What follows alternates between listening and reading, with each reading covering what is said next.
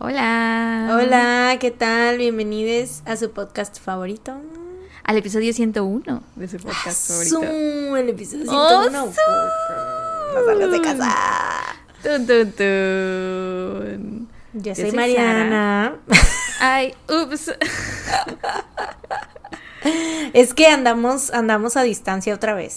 Sí, oigan, es que quisimos, el, el 2022 dijo así de, ¿creen que ya va a pasar el resto del año como si nada? Pues no, wait for it, porque plot twist, todavía podemos meter más cosas a la narrativa.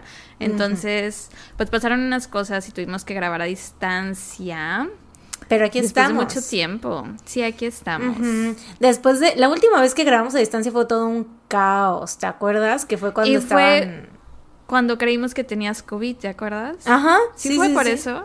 Creo que sí fue por eso. Sí, sí, sí, andaba yo enferma, andaba yo enfermilla y este andaban haciendo las renovaciones de mi casa y así y fue Ah, todo un caos. Que te acuerdas que me quedé sin in- se me fue la luz, luz, sí. que se me fue la luz y salí a la calle así a, a Grabamos creo que en tres partes o algo así. En dos, en dos par- bueno, sí en tres porque eh, primero fue como te estábamos teniendo como problemas técnicos, creo, no sé si creo que a ti se te fue el internet. No recuerdo bien, pero Ajá. como que volvimos a empezar, pero era como que la intro nada. O sea, estábamos teniendo pedos con el internet y luego Pero fue como no, que la sí intro nada grabamos la- más. No, grabamos primero la primera parte y después te fuiste a hacer la prueba y después regresaste y grabamos True, la segunda. la prueba, la prueba La también. prueba. Es cierto, güey. O sea, es que primero grabamos el intro E íbamos a grabar la primera la primera parte. El primer caso. Y, me quedaste sin quedé sin luz. y ya fue que luego me tuve que ir a hacer la prueba y como que a medio caso luego regresé. Ay, no, qué horror. De verdad. Así- fue todo una odisea, pero esperemos, esperemos que hoy no suceda nada de ese tipo. Yo me pasé a la sala porque an- ayer, antier, grabamos Mini, Mariana y yo a distancia y en mi cuarto no llegaba bien la señal del internet, entonces al final tuve que pasarme aquí al cuarto y fue todo un rollo. También perdimos como media hora al principio por eso. Entonces hoy dije, no. Sé más inteligente que la tú de hace tres días y vete a la sala de una vez a grabar, ni Not siquiera lo intentes. Entonces, aquí estamos. Sí, amistades. Esperamos. Se muere. Después, la muerte. Hola, bestia. Me atoré con mi propia saliva, güey. Ay, así pasa. El cuerpo humano a veces intenta sabotearnos. Ya, ya, ya tomé agua. eh, sí, esperemos que todo salga bien. ¿Cómo estás? Pues yo me encuentro bien, pero me siento un poco nerviosa por estar grabando a distancia. Ha sido tanto tiempo que lo siento muy raro. O sea, grabamos cosas a distancia, porque todas las semanas grabamos mini y cada, cada dos semanas nos tocan a distancia, ¿no? Pero por alguna razón, razón me siento muy nerviosa en este momento, güey, de que escaso, aparte es el primero después de los 100 y que lo tengamos que grabar a distancia. Pero fuera de eso me encuentro muy bien. La razón por la que estamos a distancia es porque mi papá el jueves en la noche eh, tuvo temperatura. Y entonces el viernes en la mañana, bueno, el viernes todavía tuvo temperatura todo ese día y de la madrugada de viernes para sábado. Y yo le dije a mi mamá así de, mamá, ¿qué tal que es COVID? Que se haga la prueba. Y mamá así de, no, no creo, porque mi papá no sale, ¿no? Y ninguna de nosotras ha tenido síntomas de nada. Entonces mi mamá así de, no, no creo, yo creo que es porque como han estado pintando y raspando la casa de mis papás y han eh, dado tratamiento a paredes con humedad, mi mamá decía, debe ser por la humedad, que le hizo daño, la chingada, y pues tras que el sábado en la mañana le hacen la prueba y positivo. Y yo el viernes en la noche lo bajé a cuidar sin cubrebocas, güey, y mi papá estaba de que, y achú, achú, y todo en mi cara. Y yo así de.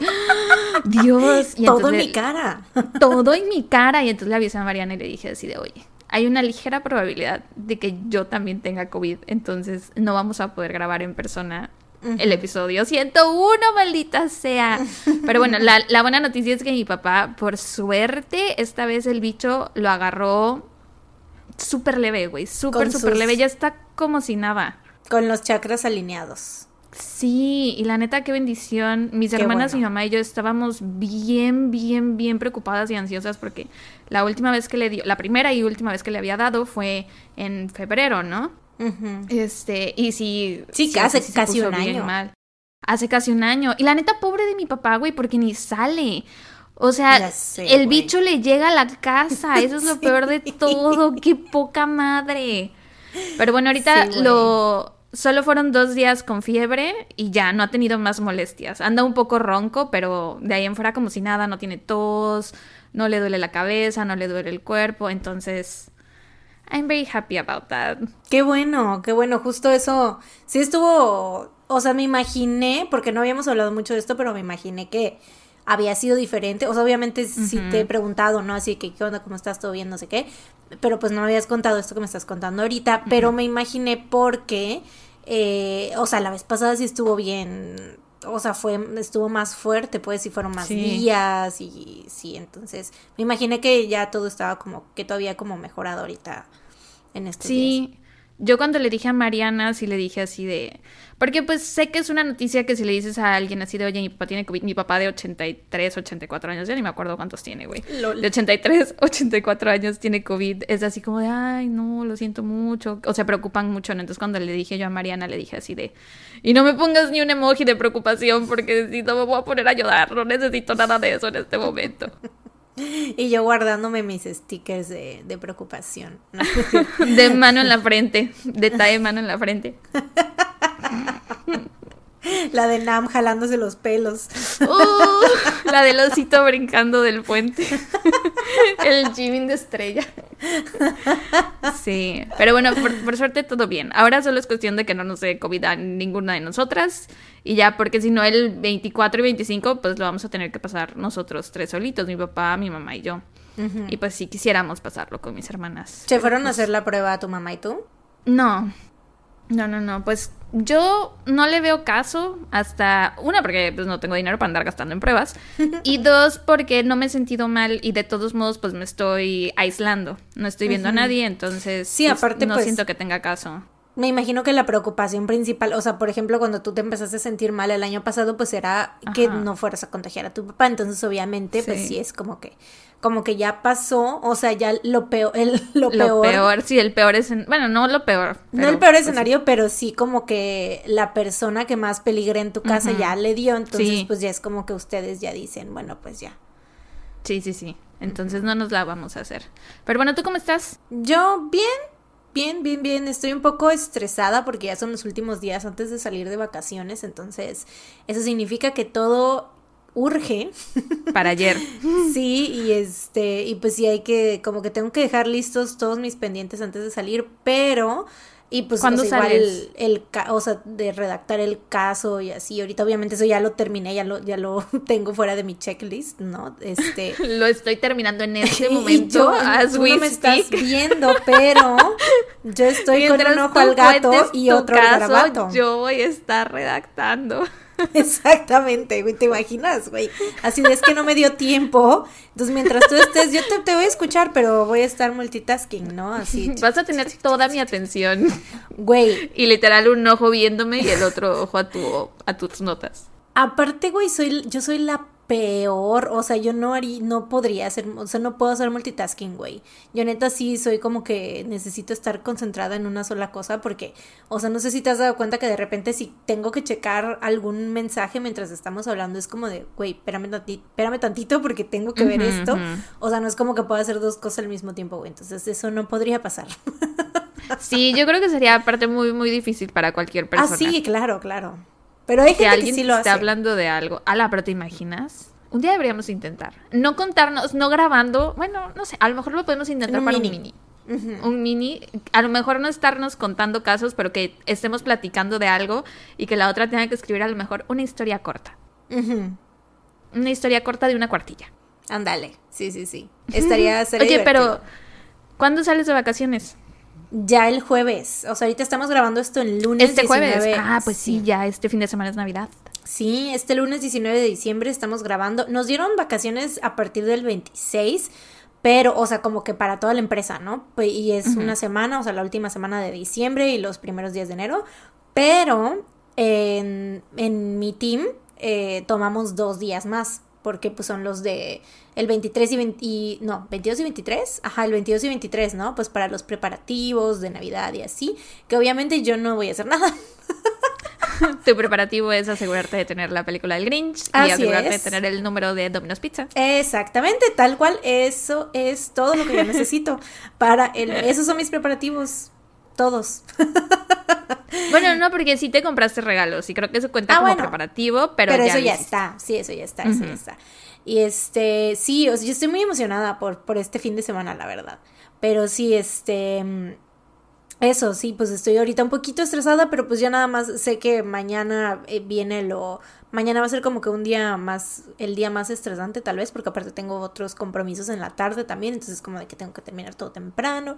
Y este, y el miércoles pues ya va a ser como más relax, así como de ajustes o alguna cosa, alguna última cosa antes de irnos y ya, Adiós. El jueves, adiós. Nos vemos el año que viene, literal. Ay, qué rico, güey. qué delicioso. Ya sé. Ay, güey, estoy tan emocionada por estas vacaciones porque siento que voy a pasar mucho tiempo conmigo misma, güey, ¿sabes? Tengo planeado pasar mucho tiempo conmigo misma. Ya es empezado As a... to cuando no estás contigo misma. Cuando no... cuando tú misma te vas. O sea, tiempo de calidad, pues. Tiempo de calidad para mí misma. Güey, o sea, es que siempre creas que no, es, es, o sea, es tiempo conmigo, pero es tiempo conmigo Es que casi nunca estás sola. Casi nunca estás sola, eso es. Casi siempre estás acompañada. Si no es el trabajo, es o sea, el podcast, el novio, güey, o sea, la neta, los novios quitan mucho tiempo, güey. Y también tu vida social de amistades. Sí, vida social de amistades también. Eso luego, pues, o sea, para mí sí es como importante interactuar. Como pues no tengo hermanos, ni hermanas, ni familia aquí, entonces es como que mis amigos son mi familia y pues siempre pues es como de que al verlos ya es como que de repente sí, sí paso mucho tiempo sin ver a mis amigos y es como de que me siento, como que ese, como un poquito ese vacío que, que tengo que, que llenar.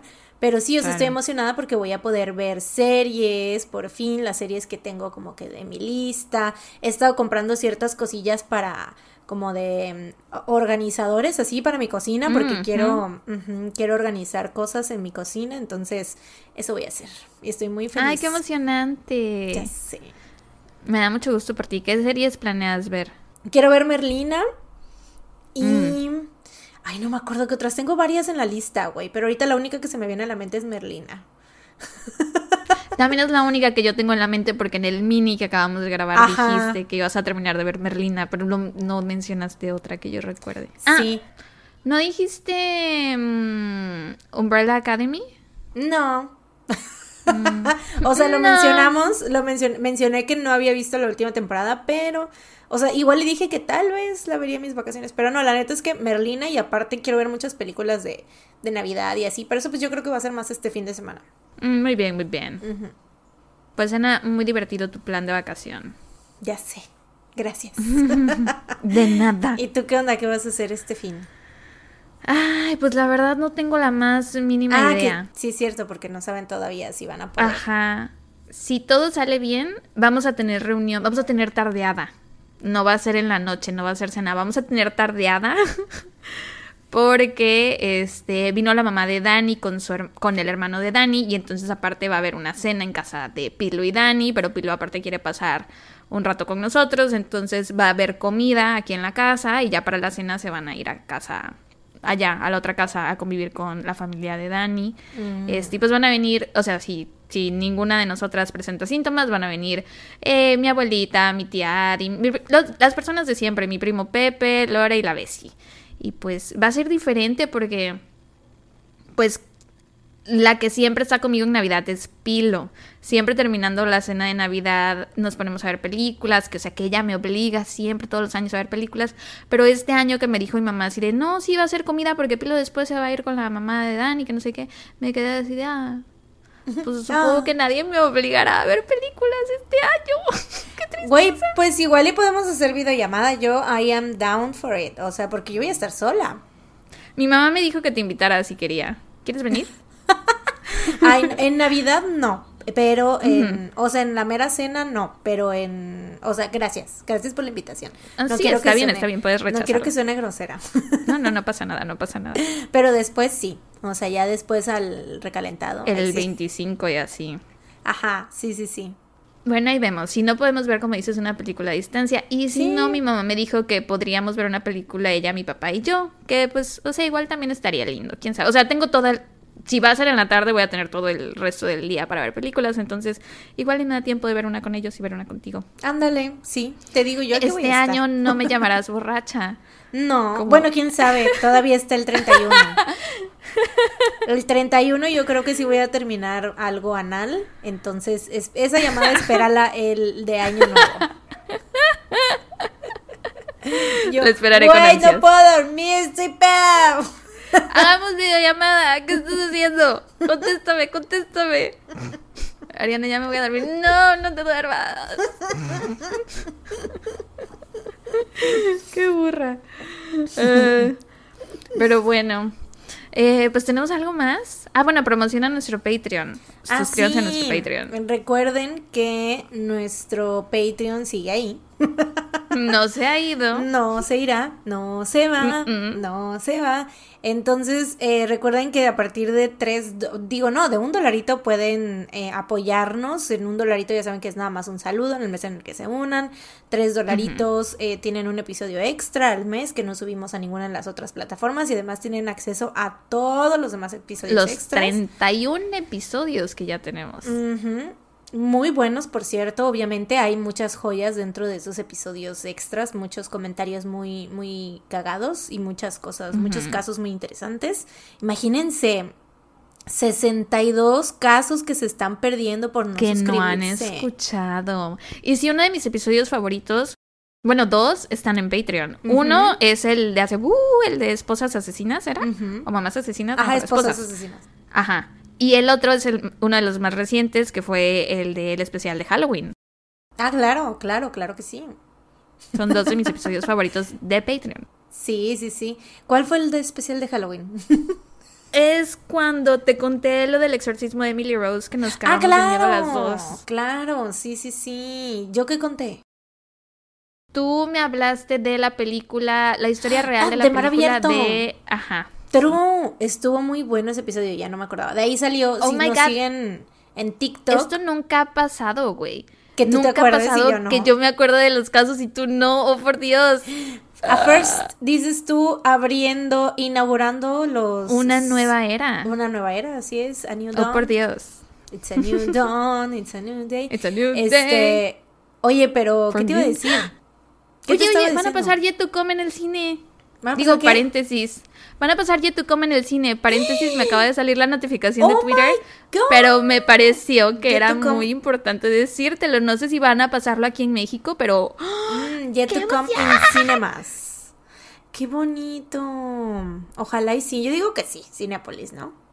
4 Güey, ¿te acuerdas cuando yo estaba convencida de que los vetos iban a venir en 2023 y que por eso habían puesto la de el PTD en el cine para medir cuántas personas iban al cine a verlos y en qué países y para pa- de ahí sacar la- las fechas de la gira mundial? Güey, no, estaba yo bien de Lulu, de verdad.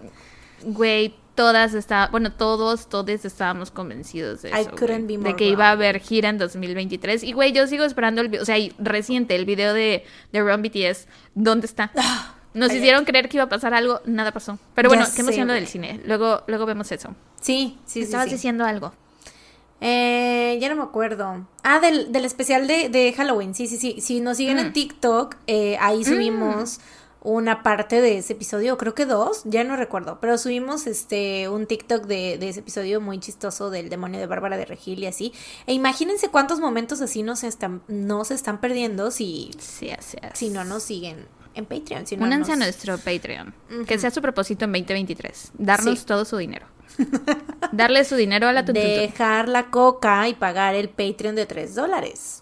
Ah, súper, es que es bien difícil, güey. O sea, no tienes que dejarla por completo, solamente dejar un- una, una de Sí. las tantas cocas que de las muchas que te tomes, así es, sí, sí, sí. Una de dos Tienes litros. toda la razón. Ujú. Dos litros de acuerdo. menos al mes. Sí. Y en nuestro Patreon de 6 dólares, por cierto, VIP, eso, este, ahí hay pues muchísimos más beneficios obviamente. Y como por ejemplo el evento que hicimos ahorita en que fue la posada virtual. La gran posada virtual. gran posada, gran evento magno. Vamos a estar haciendo más cosas así en el futuro. O sea, no es la, la última vez que vamos a hacer algo así. Entonces, no, porque nos gustó mucho aparte. Sí, sí, sí, nos la pasamos muy bien. O sea, teníamos planeado tres horas y terminamos cinco horas ahí. O sea, díganos ustedes cómo no va a ser yo, Yo estaba muy nerviosa antes de empezar la posada. O sea, me imagino que también tú, no sé. Pero yo estaba muy nerviosa porque fue así de ala, conocer gente nueva, ¿no? O sea, ¿qué tal? que no me caen bien. Pero todos me cayeron muy bien. Me encantó, me la pasé bomba. O sea, la verdad, siendo honesta, Patreon, sí me preocupaba que a lo mejor no me fueran a caer bien, pero los amé a todos. Yo también, creo que te, te compartí también a ti como que algo así de que que te, decía yo así de que qué tal que alguien nos, nos, o sea, se pone como que a hacer cosas raras o que nos enseñen mm. algo que no deberían o algo así. Ajá, sí, sí. Mariana tenía miedo de que nos enseñaran algún órgano sexual. Sí, yo sí de, güey, qué tal que es como en Rush, este, ¿cómo se llama? Este, chat roulette, ¿no? Que de repente mm. salen cosas extrañas ahí. Pero no, todo súper bien, por suerte, dentro de lo que cabe, todos muy decentes. Todos, todos unos amores. y este, sí, les amamos mucho a todos y cada uno de los que estuvieron ahí. Todos y cada uno de los que estuvieron ahí. Em, desde el principio hasta el final. Porque aunque no lo crean, cinco horas después habían 25 personas que seguían ahí. Sí, y algunas que nunca se fueron, o sea que, porque hubo unas que estuvieron intermitentes, ¿no? Que iban y venían, pero algunas personas se quedaron ahí desde que empezamos y no se fueron. Pero bueno, ¿te parece que comencemos? Pues sí, mana, ya llevamos más de 20 minutos aquí. sí, sí, sí, vamos a empezar. Oigan, pues esta semana tristemente me toca empezar a mí grito de celebración por parte de la Mariana. Uh. Insértelo aquí. este, yo hoy les voy a hablar sobre el asesinato de Shauna Howe. No estoy muy segura de si así se pronuncia su nombre. Vi un documental y se me olvidó cómo se pronuncia, pero según yo sí es Shana Howe. Se escribe, el apellido es H-O-W-E. How, Howie, no sé. Ajá. Pero bueno, el 27 de octubre de 1992, en Oil City, Pensilvania, Shona Howe era una pequeña niña de 11 años que estaba muy emocionada porque se acercaba Halloween y a ella le encantaba Halloween. Entonces le encantaba disfrazarse y salir a pedir dulces y todo lo que tuviera que ver con esa fecha. La tarde de ese día, del 27, Shona tenía una reunión con sus amiguitas de las Scouts Girls que iban a ir a un asilo de ancianos, se iban a ir todas disfrazadas, supongo que para alegrarle la noche a las personas del asilo, no sé. Y ese año Shona quiso disfrazarse de gimnasta. Entonces se puso de que sus mallitas, un leotardo, unos guantes largos que le llegaban hasta el codo, se veía muy bonita. Se despidió de su mamá, le dijo que la amaba, le dio un beso y se fue de casa. Terminaron como a eso de las 7 y media, 8 pm, y pues todas las niñas empezaron a irse para sus casas.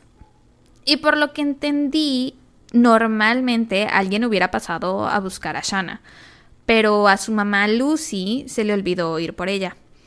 En un episodio de Cold Case Files, que vi que es el documental que te digo, bueno, no es un documental, es un episodio de un En Netflix, ¿no?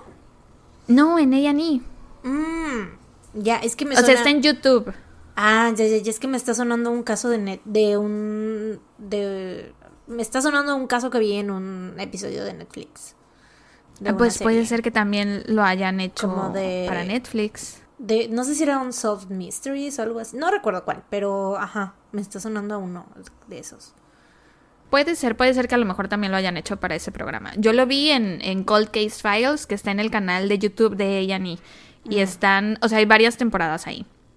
Pero bueno, en este episodio sale la señora, la mamá de Shona, la señora Lucy, diciendo que and nobody was there to pick Shona up because I forgot. O sea, dijo, nadie pasó a buscar a Shana porque a mí se me olvidó. Y yo creo por este comentario, eh, lo que entiendo es que normalmente alguien le hubiera pasado a buscar, ¿no? Entonces, pues la neta que poca puta madre que el único día al que se les olvida pasar por ella haya sido el día en que pues había una mala persona por ahí. Em, pero bueno, Shauna se fue caminando con su amiga Joy Ellie. Caminaron juntas casi todo el trayecto a casa, pero llegó el momento en que se tuvieron que separar. Al llegar a una esquina, Joy y Ellie tenía que seguir derecho y Shauna tenía que doblar a la izquierda. Y entonces esta Joy se ofreció a caminar con ella el resto del camino. Le dijo, te acompaño.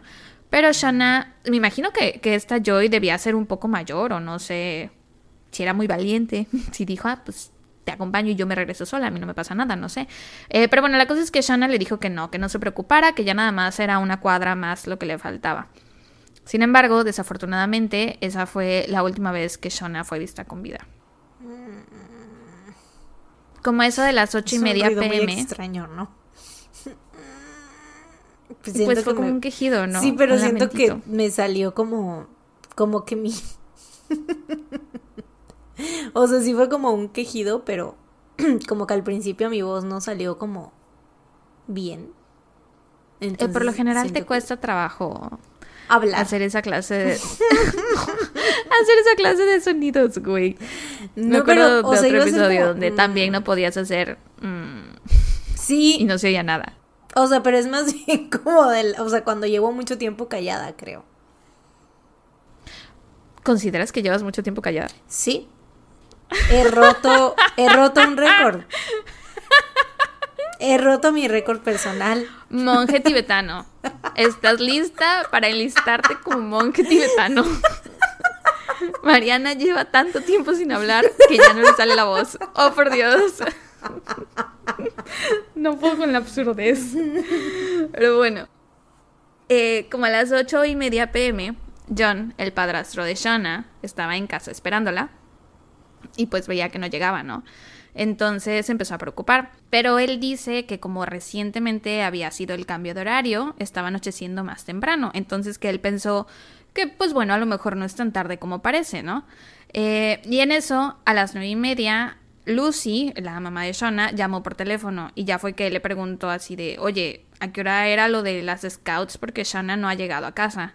Y Lucy le contesta que no, que eso ya tenía que haber terminado y le pide que llame a los hospitales para ver si, si por si acaso las niñas habían tenido algún tipo de accidente o algo así. Mm. Ella no podía llamar en ese momento porque pues no tenía celular y pues creo que andaba en el trabajo, no sé.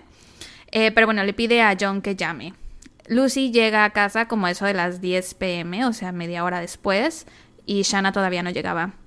Y ahí fue cuando los dos empezaron a entrar en pánico porque pues no había manera de que la reunión de las scouts se prolongara tantísimo. Y es ahí cuando llaman a la policía. La policía llega a la casa y empiezan a especular que a lo mejor pues Shauna se había perdido en el camino o que igual y se había ido a casa de alguna amiguita, como intentando no pensar lo peor.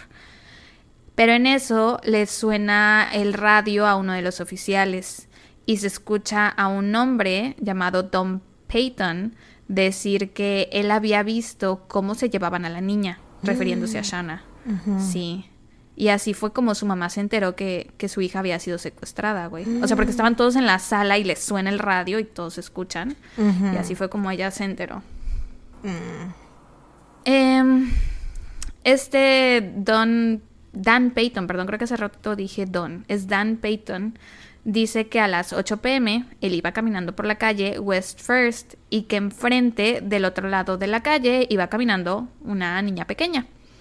Cuando de pronto apareció un tipo alto y flaco que traía puesta una gorra, Dan escucha un grito y ve que este tipo sube a la fuerza a la niña a un coche, eh, a un coche que él alcanzó a ver que era pequeño y rojo. Al ver esto, empieza a correr y a tocar las puertas de las casas de los vecinos para que alguien llamara al 911, porque de nuevo, pues no tenía celular. O sea, ya existían los celulares en ese entonces, pero no todo el mundo tenía.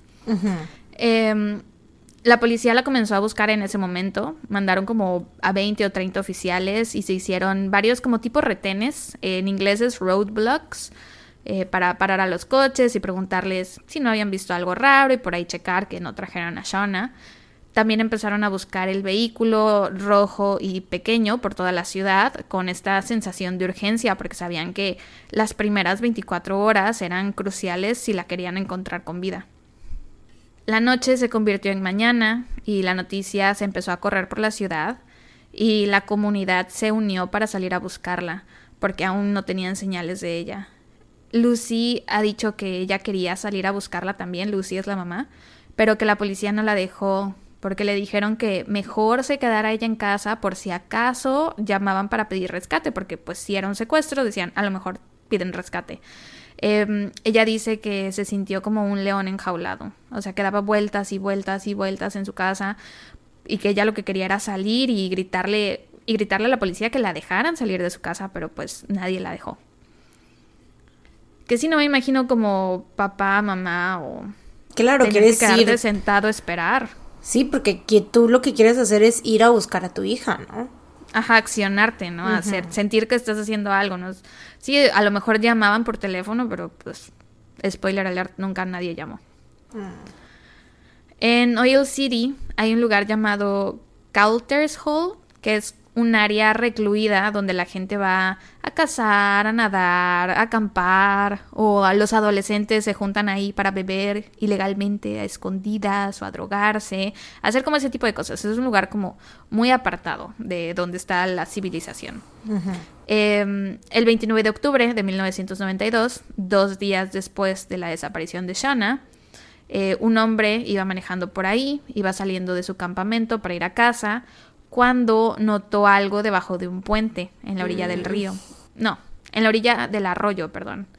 Em, llamó a la policía, eh, la policía llegó y le hablaron a John, que es el padrastro, para que fuera a identificar el objeto. Por alguna razón querían que fuera él el que lo identificara. Y pues dice John que al llegar, pues vio que era el leotardo que traía puesto Shanna el día en que había mm. desaparecido. Sí, y que parecía que el leotardo había estado ahí toda la noche porque se veía muy húmedo y pues estaba mm. más que mugroso como mojado. Mm. Em, se le hicieron algunas pruebas al leotardo y descubrieron que traía semen, varios mm. depósitos de semen. Sí, güey. E inmediatamente supieron que pues Shauna había sido o violada o abusada de alguna forma pero todavía mantenían esta esperanza de encontrarla con vida, ¿no? O sea, mientras no tuvieran un cuerpo, cabía la posibilidad de que siguiera viva.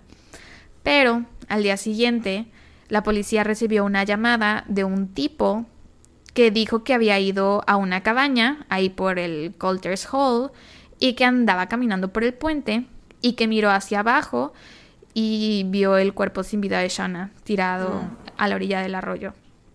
Lo cual no tiene sentido, güey, porque un día antes la policía había estado en ese mismo lugar y no había ningún cuerpo. Eh, pero bueno, la encontraron totalmente desnuda. También se encontraron sus tenis. Sus tenis estaban en el puente y estaban acomodados de que uno estaba con la punta hacia el frente y el otro con el talón hacia enfrente. O sea, estaban así. Em, o sea, pero eso significa que la persona fue y primero dejó el leotardo y luego dejó el cuerpo de la niña.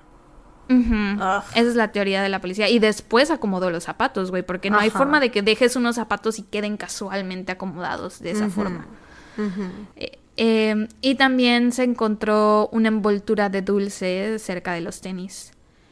Y de nuevo, la policía estuvo ahí un día antes, buscaron toda la zona, y te digo, esta era la teoría que tenían, de que el secuestrador había ido a tirar el leotardo ahí, se había esperado a que la policía registrara el área, porque registraron toda, toda el área, y no encontraron nada.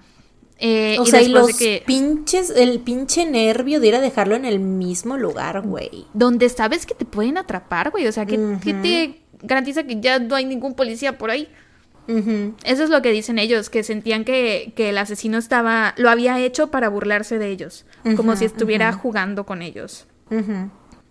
Em, y creían que se trataba de un asesino sofisticado por la forma en que había hecho las cosas, no creían que fuera alguien como que esta fuera la primera vez que cometía un crimen de esta naturaleza. Arriba del arroyo estaba el puente, ¿no? Bueno, se encontró evidencia que indicaba que habían aventado a Shana desde el puente a la orilla del arroyo. O sea, no es de que la fueron a dejar al arroyo así, no, la aventaron desde el puente y el puente estaba a 10 metros de altura. Y la evidencia que se encontró también indicaba que la habían aventado mientras ella seguía con vida. y que tardó como entre 10 y 5 minutos en morir después de que la Ay, no. Ya sé, güey, qué, poca madre. Hijo de su pinche cola, güey. Ya sé. Quien le dio la noticia a Lucy fue su hermano. Em, y dice John, el padrastro. O sea, siento que no sé si es necesario que después de cada nombre recuerde quiénes son, pero bueno, por si se les olvida, John es el padrastro, Lucy es la mamá. Eh, a Lucy le da la noticia a su hermano, el tío de, de Shona, y dice John que el lamento y el llanto que salió de Lucy en ese momento, que fue algo que jamás, jamás, jamás olvidará. Dijo, es uno de esos lamentos que te llegan al alma, que sabes qué es, que le hablan a una parte muy primitiva de tu ser. Es el lamento de una madre que ha perdido a su hijo. Y dice que jamás lo va a olvidar, güey. Qué horror. Sí, muy triste. Su cuerpo fue encontrado el 30 de octubre y al día siguiente pues era Halloween, ¿no? Pues lo cancelaron prácticamente nadie en Oil City celebró Halloween ese año porque los papás, todo, con justa razón todos estaban muy preocupados porque había un asesino suelto por ahí llevándose niños, ¿no? Entonces, ¿cómo iban a dejar que sus niños salieran a pedir dulces? Entonces no hubo Halloween ese año.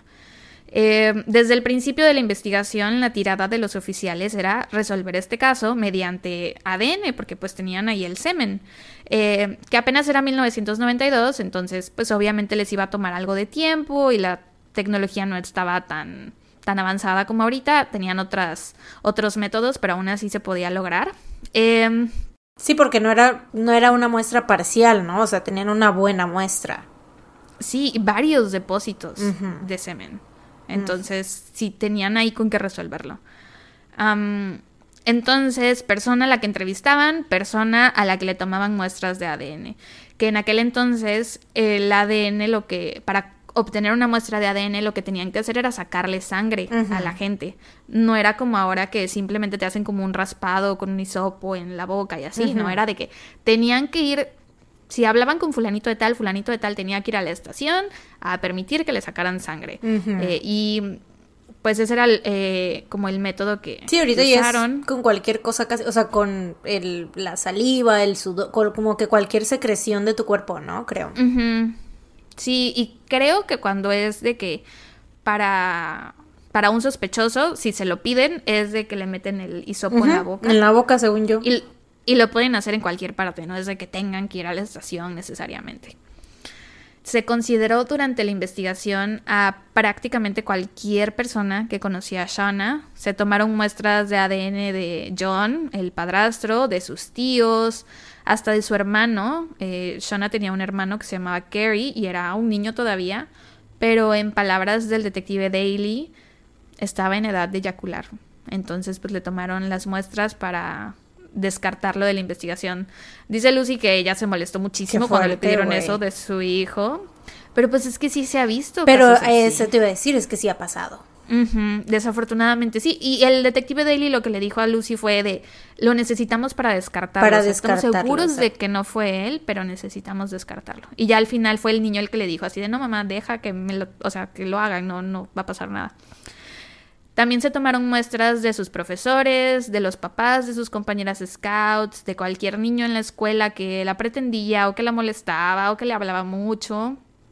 No hubo persona que no fuera considerada durante esta investigación y sin embargo nunca encontraron ninguna coincidencia con el ADN que habían encontrado en el leotardo. Alguien a quien la policía le prestó especial atención eh, fue un tipo llamado Bill Crabtree. No sé si el autocorrector me lo corrigió o si verdaderamente se llamaba Bill así. Cranberries. no, pero es que es como de cangrejo árbol, Bill Crabtree. Crab, Crabtree. No sé si me lo, me lo corrigió el autocorrector, pero bueno. Este es el tipo que había encontrado el cuerpo de Shana. Pues siento que está muy. Por el arroyo. O sea, como que los autocorrectores hacen correcciones más random, ¿no? O sea, como que te ponen palabras más rebuscadas, ¿no? Te pondrían un Crabtree. O sí. No pues sé. Es que no sé. No sé, porque también la gente tiene apellidos muy raros. Sí. Y no olvides que mi, mi compuesta en español. Entonces, no, no habla inglés. Por eso te digo. O sea, te, te hubiera puesto más como Bill Carpintero. Casillas. y yo Bill Casillas, pero sí Bill Carpintero. O Bill Cangrejo. Eh, pero bueno, este tal Bill era el güey que había encontrado el cuerpo de Shona, ¿no? Porque para ellos fue así de qué casualidad que nosotros habíamos estado ahí un día Mm. antes y su cuerpo no estaba ahí. Y entonces qué casualidad que tú llegas al día siguiente y lo encuentras, ¿no? Pero también porque el asesino querría, o sea, llamaría y diría así como Porque la teoría era de que a lo mejor estaba intentando... quería como- que lo atraparan. No, no, no, como despistar al enemigo. Ves que hay Mm. eh, asesinos que se involucran en la Como investigación, hacerlo lo que van obvio, a ¿no? las búsquedas. Ajá, así de para que precisamente dijeran, pero es que ¿por qué haría tal cosa, no? Ajá. Porque llamaría. Bueno, esa era la teoría que tenían. Psicología inversa, Em, dices tú. Ujú, así es. Eh, pero, ah, y luego resultó que este tal Bill manejaba un coche pequeño de color rojo. Mm. Entonces fue así como de... ¿Y era mm, delgado? Eh, No sé, no dice. Mm. No sé, entonces a lo mejor no. o sea, porque si no, yo creo que lo mencionaría. ¿no? Ajá, o sea, de que encajaba, la en la perfección con la descripción. descripción. Sí, entonces yo creo que no. Eh, pero bueno, sí, van y revisan su coche buscando evidencia y le toman muestras de ADN y pues no coincidían con las muestras que ya tenían. Entonces lo descartaron de la investigación. Pasó un año entero y el caso seguía sin resolverse, cuando de pronto la policía recibió una pista. Alguien llamó para decirles que la descripción del tipo alto, flaco y con gorra encajaba con un hombre llamado Ted Walker. Walker conocía a Shauna, la había conocido en una pizzería en la que él trabajaba. Y, güey, este vato bien creepy, la neta. Cuando Shauna y sus amigas iban a la pizzería, mientras él estaba trabajando, el tipo siempre intentaba abrazarlas. O sea, siempre buscaba una excusa para tocarlas. Mm. Sí, qué asco. Y ellas le huían porque pues no querían que el vato las tocara.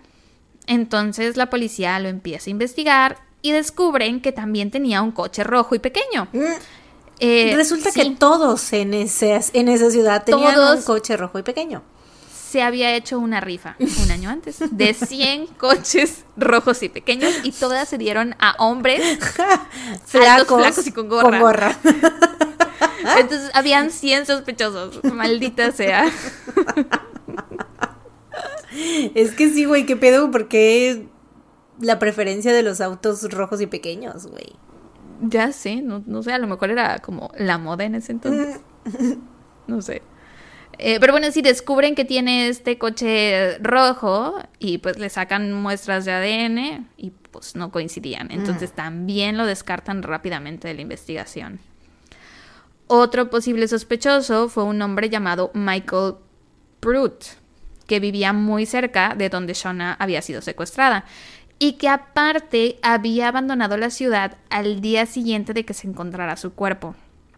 Para la policía fue así de sospechoso. Entonces fueron y revisaron su casa.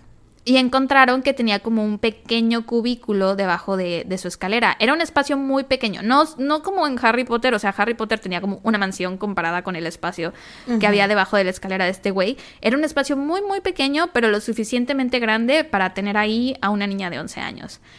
Em, entonces, cuando la policía descubre esto, dicen así, claro, seguramente aquí tuvo a Shona, porque en su cuerpo, ya cuando, cuando la encontraron, sus rodillas estaban muy raspadas y como arañadas, y pues en ese espacio habría tenido que estar como muy apretadita, entonces decían, claro, Mm. aquí la tuvo y por eso se encontraron así sus rodillas. Entonces, lo tenían casi de que en el puesto número uno en la lista de posibles sospechosos, pero su ADN tampoco coincidió. Y dice el detective Rich Graham que todo el mundo estaba molesto. O sea, cuando este güey, porque este era su mejor posible sospechoso, no habían tenido todavía ningún sospechoso como tal, todos eran posibles sospechosos.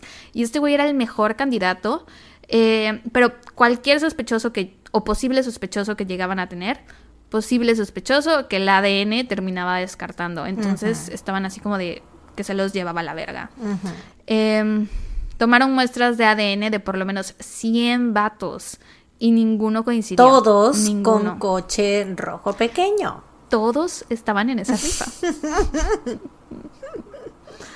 Em, el 30 de julio de 1995. No, pero es que imagínate qué frustrante, güey. O sea, que le sacas. O sea, es que la neta sí. Que sacas es que 100 imagínate. muestras de. ADN Nada coincide. En un pueblo que no debe ser tan grande y que ninguna coincida. Y es que, güey, la neta cuando se tiene, cuando se tienen pruebas de ADN es como que dices, ya, está resuelto el caso, porque Ajá. tienes literalmente el, a la persona, o sea, ahí está su, su lo que lo compone por dentro, güey. O sea, literalmente ya ahí está la persona nada más que pues no sabes quién es. Sí, solo tienes que, hacer esto, lo que ellos hicieron, hacer pruebas de ADN a todas las personas que se te ocurran, pero qué pedo que ninguno coincidiera. Yo también estaría que me llevara a la verga, la verdad. Em, pero bueno, el 30 de julio de 1995, yo bien, ¿y sabes qué es lo que más me imputa? me oí muy así. Sí. pero bueno, el 30 de julio de 1995, tres años después del asesinato de Shona, un hombre intentó secuestrar a una chica, igual en Oil City. La siguió por la calle y luego intentó subirla a la cajuela de su auto. Por suerte no lo logró porque la chica peleó muchísimo, pero de cualquier manera el ataque fue muy violento y ella terminó muy golpeada. Arrestaron al hombre que la había intentado secuestrar, se llamaba Jim O'Brien y él y su hermano Tim, o sea, eran Jim y Tim, eh, los dos habían sido, sí, muy original. Eh, los dos habían sido arrestados varias veces con anterioridad por ataques parecidos. Eran criminales sexuales muy violentos. No había policía en Oil City que no supiera de ellos. Mm, y la cosa es que la intentó secuestrar en la misma ruta donde secuestraron a Shana. Era la, en la mm. misma área, la misma zona. Entonces, para la policía fue así de, ¿qué tal que fueron ellos. This is our guy.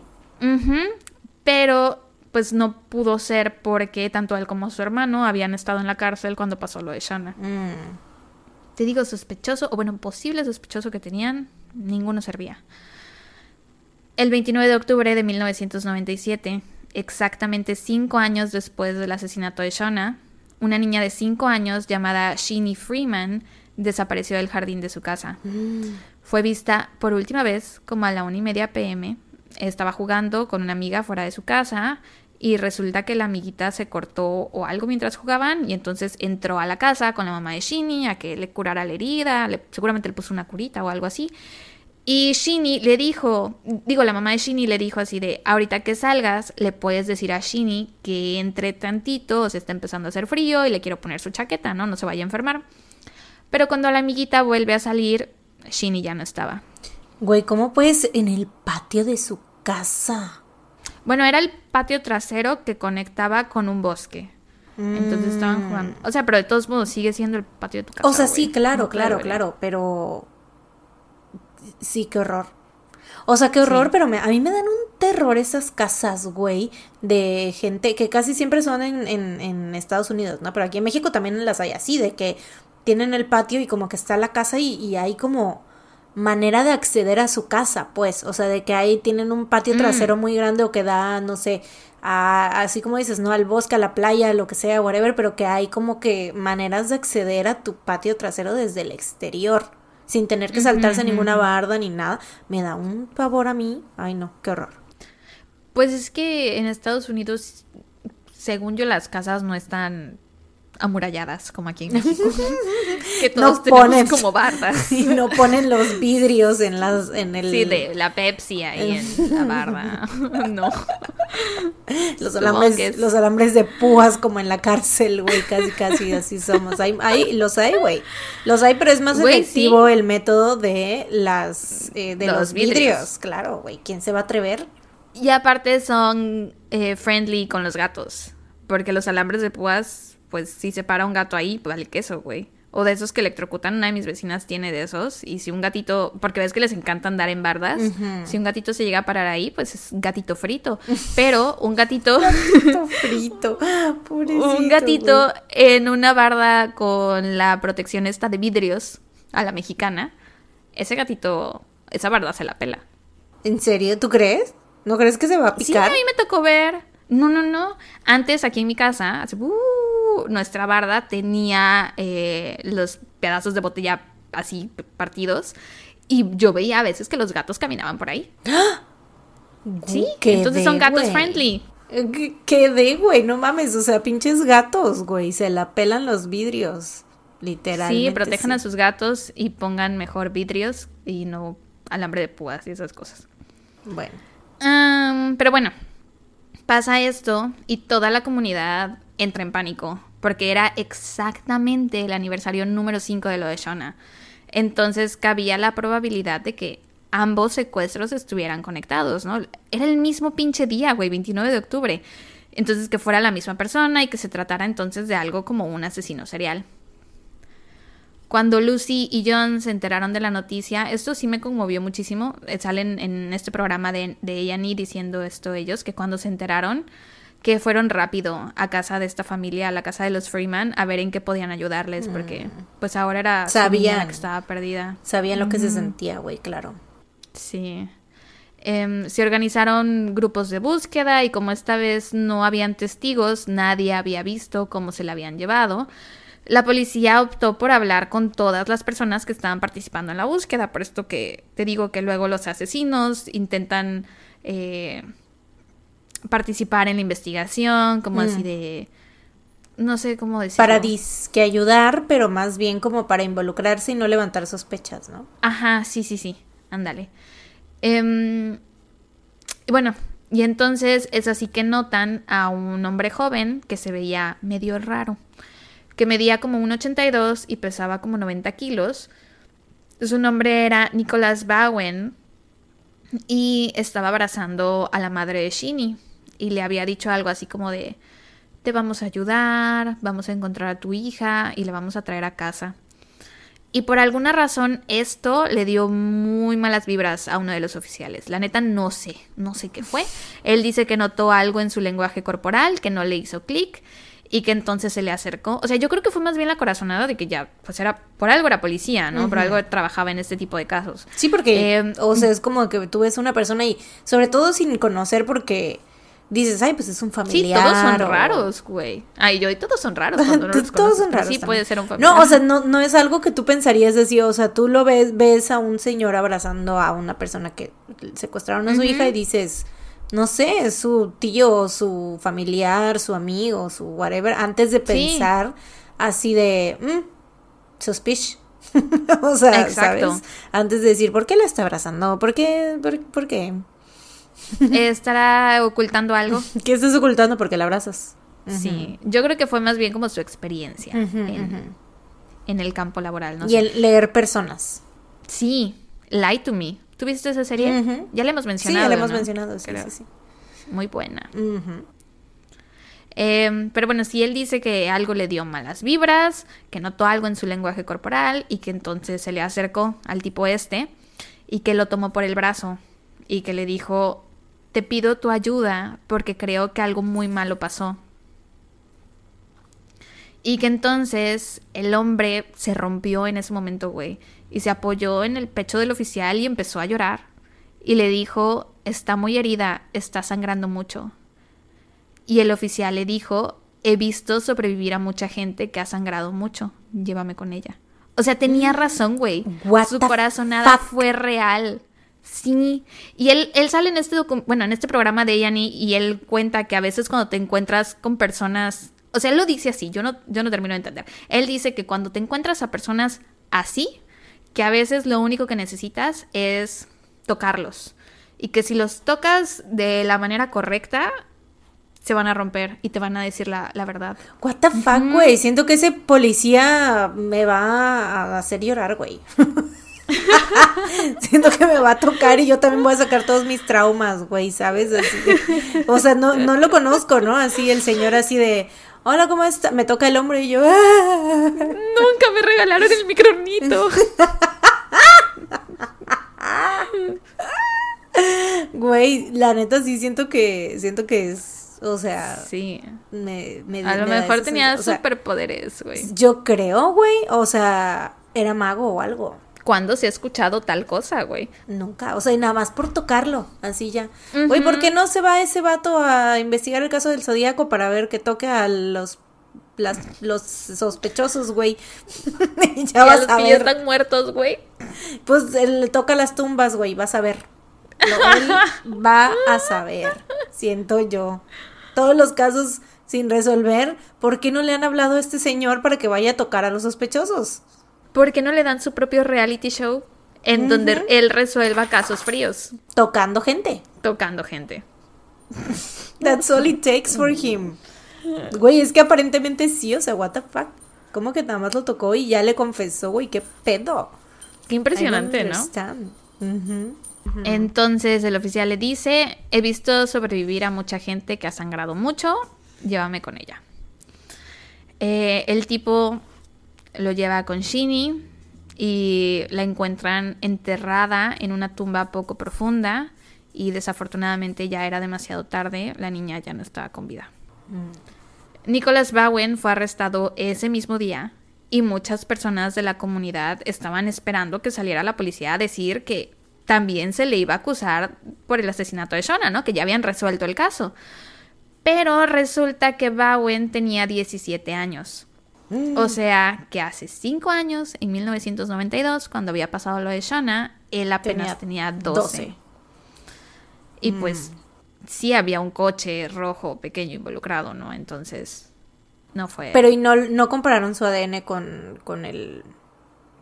O sea, ya sé que no, o sea, a lo mejor no, pero... No, en el en el programa en el que vi no mencionan que se haya comparado el ADN. Mm. Solo dicen que por la edad lo descartaron. Mm, ya. Charles Daly era el detective que había estado a cargo del el caso de Shona. Y pues llegó el día en que le tocó retirarse de la fuerza y el caso se enfrió hasta que en 1998 Rich Graham, que había estado involucrado con el caso desde el principio, él era patrullero en 1992 y ahora en 1998 lo habían ascendido a detective. Y entre los casos que se le habían asignado se encontraba el de Shona. Entonces, un día fue a hablar con Lucy, fue a su casa y se presentó con ella y le dijo, yo voy a resolver el caso de tu hija. Tenía como 72 casos por resolver en ese entonces y estaba trabajando en los 72 al mismo tiempo. A la puta madre, güey. Sí. Pero, ¿qué te imaginas el, el desgaste mental y emocional de... No mames.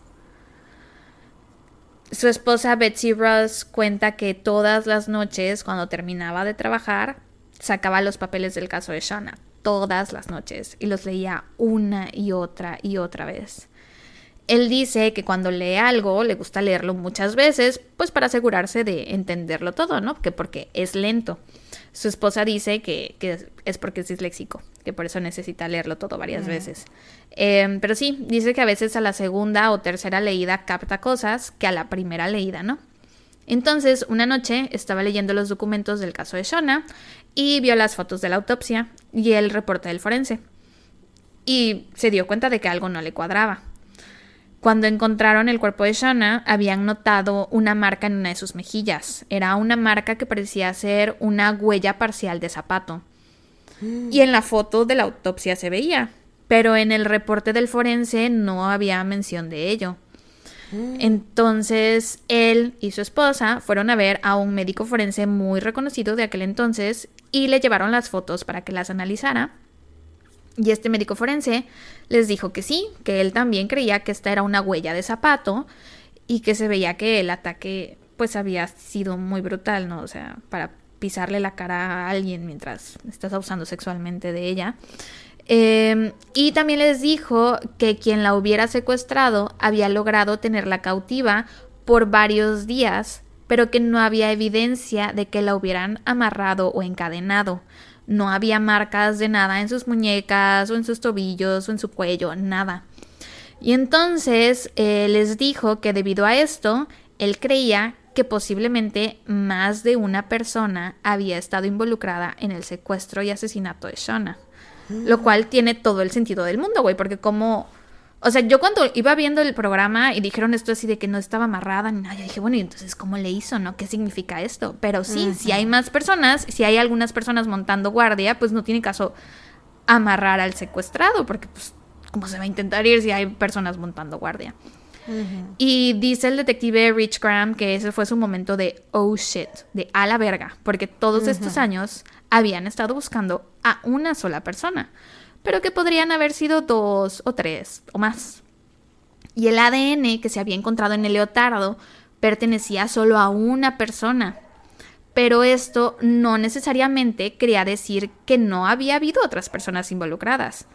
Simplemente que, no eyacularon en su leotardo. Ajá, exactamente. Y entonces esto les abrió como todo un nuevo mundo de posibilidades. Y regresaron al principio de la investigación porque literal habían descartado a todos sus posibles sospechosos basándose en el ADN que se había encontrado en el leotardo. Y entonces hablan con el departamento de bomberos y les informan que en 1992 les habían reportado el incendio de un coche rojo pequeño que pertenecía a Ted Walker. Ted Walker es el hombre que trabajaba en la pizzería, que habían dicho que se parecía al mm. vato que el testigo había visto caminar por la calle la noche del 29 de octubre de 1992. El que las abrazaba. Uy. Güey, me recordó, ¿sabes a quién? Sí viste Black Mirror, ¿no? Sí, pero no la he visto completa, no vi la última temporada. Donde no, no es de la última. No, no, no, no es de la última. Es de la, la temporada donde del, del morro pedófilo, güey. De los pedófilos que se agarraron a putazos, ¿te acuerdas? Sí. ¿Te acuerdas? ese morro trabajaba trabajaba en una en un lugar creo que igual de hamburguesas o algo así. Creo que era una paquetería o algo así. no sé, no recuerdo bien, pero la cosa es que trabajaba en un lugar donde iban familias y así. Según yo sí era como algo algún restaurante o algo así y que también abrazaba a las o sea, las niñas. Sí, qué horror, güey. Que tú al principio no te imaginas. muchos episodios muy twisted. Ay, sí, muy, muy, muy feos, güey. Pero eh, creo que ese es de los más twisted, siento yo, porque aparte no te imaginas eso. Sí, sientes feo por él al principio, ¿no? Dices que ¿por qué le están haciendo esto? ¿Qué hizo? Porque creo que al principio lo que parece es que está viendo porno, nada más. Ajá. O sea, porno cualquiera y dices, ay, chale, ¿no? Qué mala onda. Exacto, dices, güey, porque todos, bueno, no todos, pero muchos, muchas personas, muchas personas. ¿cuánta, gente no ha hecho eso de ver porno y ahí estarse masturbando y así como te van a estar, este, ¿cómo se llama? Exponiendo, ¿no? Qué feo y sientes feo por él, como dices, ¿no? Pero después es como de, no, pues sí, que se vaya a la verga, güey. Horrible. Qué feo episodio, güey. Y sí, o sea, porque neta al principio tú estás así de que, ay, mira, o sea, es amable con los niños, ¿no? Y así. Pero porque aparte te muestran una escena bien cortita. Eh, no me acuerdo ya, solo lo vi una vez hace mucho, entonces no me acuerdo bien de, de esa escena. es que yo los, las primeras temporadas de Black Mirror sí las he visto varias veces, güey. Así de que todas tras, tras episodio, o sea, como que todos los episodios. Creo que el único episodio que vería varias veces sería el de San Juanípero. Ay, San Junípero, me encanta. El único. Sí, es como el... Creo que el único episodio lindo que hay de Black Mirror. Todos los demás están muy fucked up. sí, güey. Pero bueno, el pendejo ese. Sí. Entonces les dicen, ¿no? Que en 1992 les habían reportado el incendio del coche de este güey. ¿Y eso ya fue después de que lo, de, de que lo entrevistaran o, antes? El incendio del coche. Ajá. Fue antes de que lo entrevistaran. Mm, o sea, ellos no sabían que tenía un coche rojo y pequeño. No, sí sabían que tenía un coche rojo y pequeño, pero no, nunca lo, o sea, no fueron a ver el coche. Sabían que tenía un coche rojo y pequeño, mm. pero antes de ir a ver su coche le sacaron el ADN y pues lo descartaron y, dijeron, pues, por lo tanto también, ajá, por lo tanto no sabían que lo había, que se había incendiado. Exacto. Y entonces empiezan a armar teorías, ¿no? De que qué tal, que había tenido a Shona en su coche y que le había prendido fuego para destruir evidencia y shalala, shalala. Así que lo van a buscar y lo llevan a la estación para interrogarlo nuevamente. Y le preguntan así de que, oye, ¿y cómo te enteraste tú por primera vez del secuestro de Shona? Y él les dice que por Tim y Jim O'Brien, que ellos fueron a su casa y se lo comentaron. Y estos son dos hombres que la policía ya tenía en el mapa, ¿no? Uno de ellos fue el que intentó secuestrar a la chica en 1995. Y que sí consideraban que a lo mejor podrían haber sido, pero pues se suponía que estaban, en, la cárcel, ¿no? Ajá. Y entonces el nuevo detective, Rich Graham, le llama por teléfono al antiguo detective, Chuck Daly, y le pregunta, oye, ¿alguna vez consideraste a los O'Brien como sospechosos en este caso? Y Daly le dice, sí, pero habían estado en la cárcel cuando pasó, entonces no pudieron ser ellos. Y entonces Graham se queda así pues chale, o sea, yo no he visto ningún reporte de que ellos hayan estado en la cárcel en este momento. Y por si las dudas, le llama a un amigo y compañero suyo, y le pide que por favor chequen los registros si realmente los hermanos O'Brien habían estado en la cárcel en aquel entonces. El amigo va, checa, le devuelve la llamada a Graham y le dice que ninguno de los dos estuvieron en la cárcel, güey. Los dos habían salido bajo fianza. Los dos estuvieron libres esa noche, güey. Sí. O sea, y a ellos no les tomaron la prueba de ADN porque eh, porque estaban en la cárcel, supuestamente. y pues Graham está así de no puede ser. O sea, seguramente fueron ellos y todos estos años hemos pensado que estuvieron en la cárcel y hemos desperdiciado tiempo y recursos a la basura, ¿no? Porque seguramente fueron ellos. Para este punto, los dos O'Brien estaban en la cárcel, ahora sí. Tim por agredir sexualmente a una niña y Jim por el intento de secuestro de la mujer en 1995.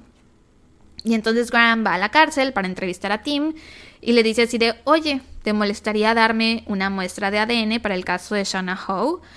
Eh, y Tim le responde, o sea, como que se queda dudando por un momento y después le dice así de, creo que lo tengo que hablar con mi abogado primero.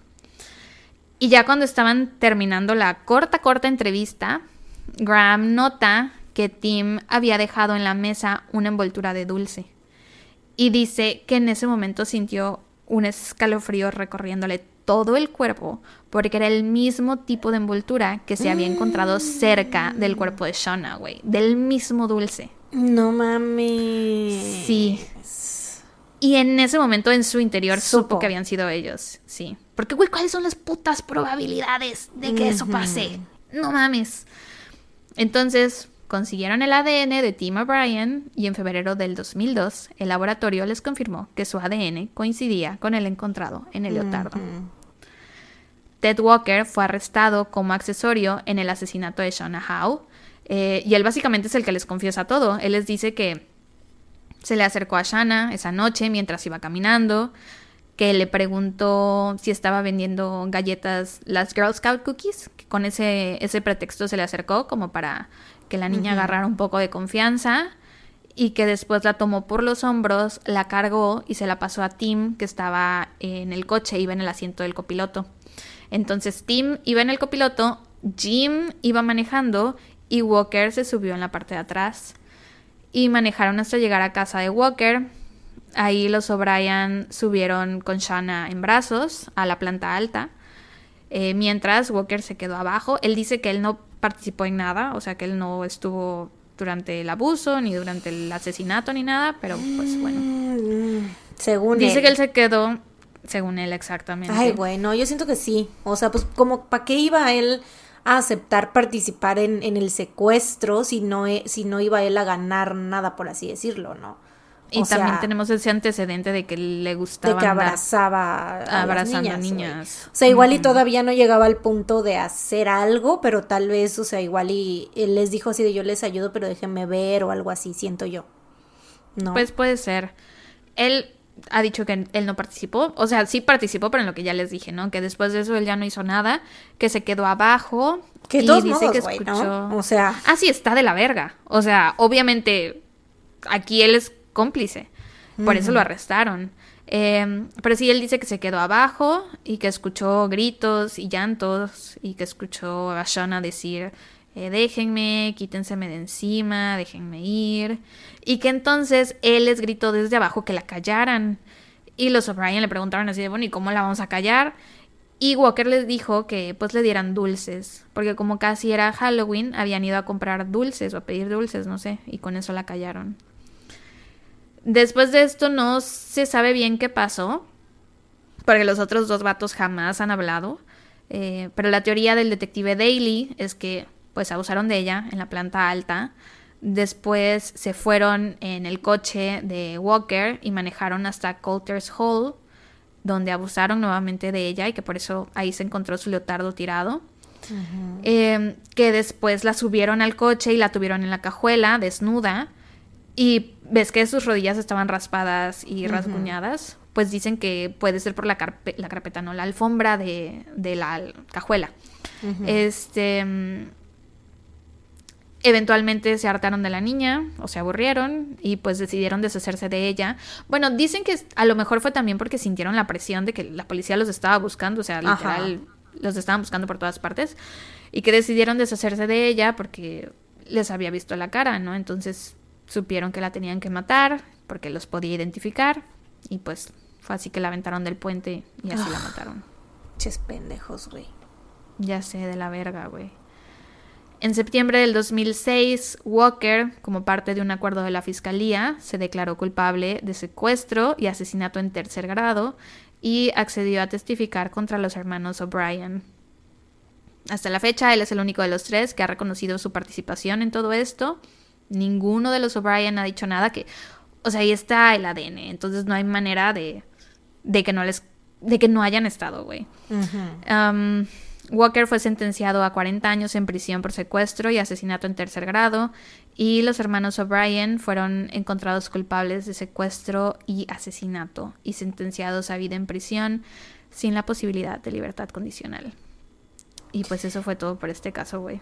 Güey, pues por lo menos ya estaban en la cárcel, güey. Por lo menos los habían agarrado por otras cosas y no siguieron haciendo otros. Bueno, uno sí. O, sea, los dos. Sí, sí, sí, sí, pero no pasó a mayores, ¿no? Sí, o sea, uno... Pues a una niña sí, o sea, sí abusaron sexualmente de una niña, mm, el ah. tal Jim, creo que fue el que estaba en la cárcel por abuso de una menor.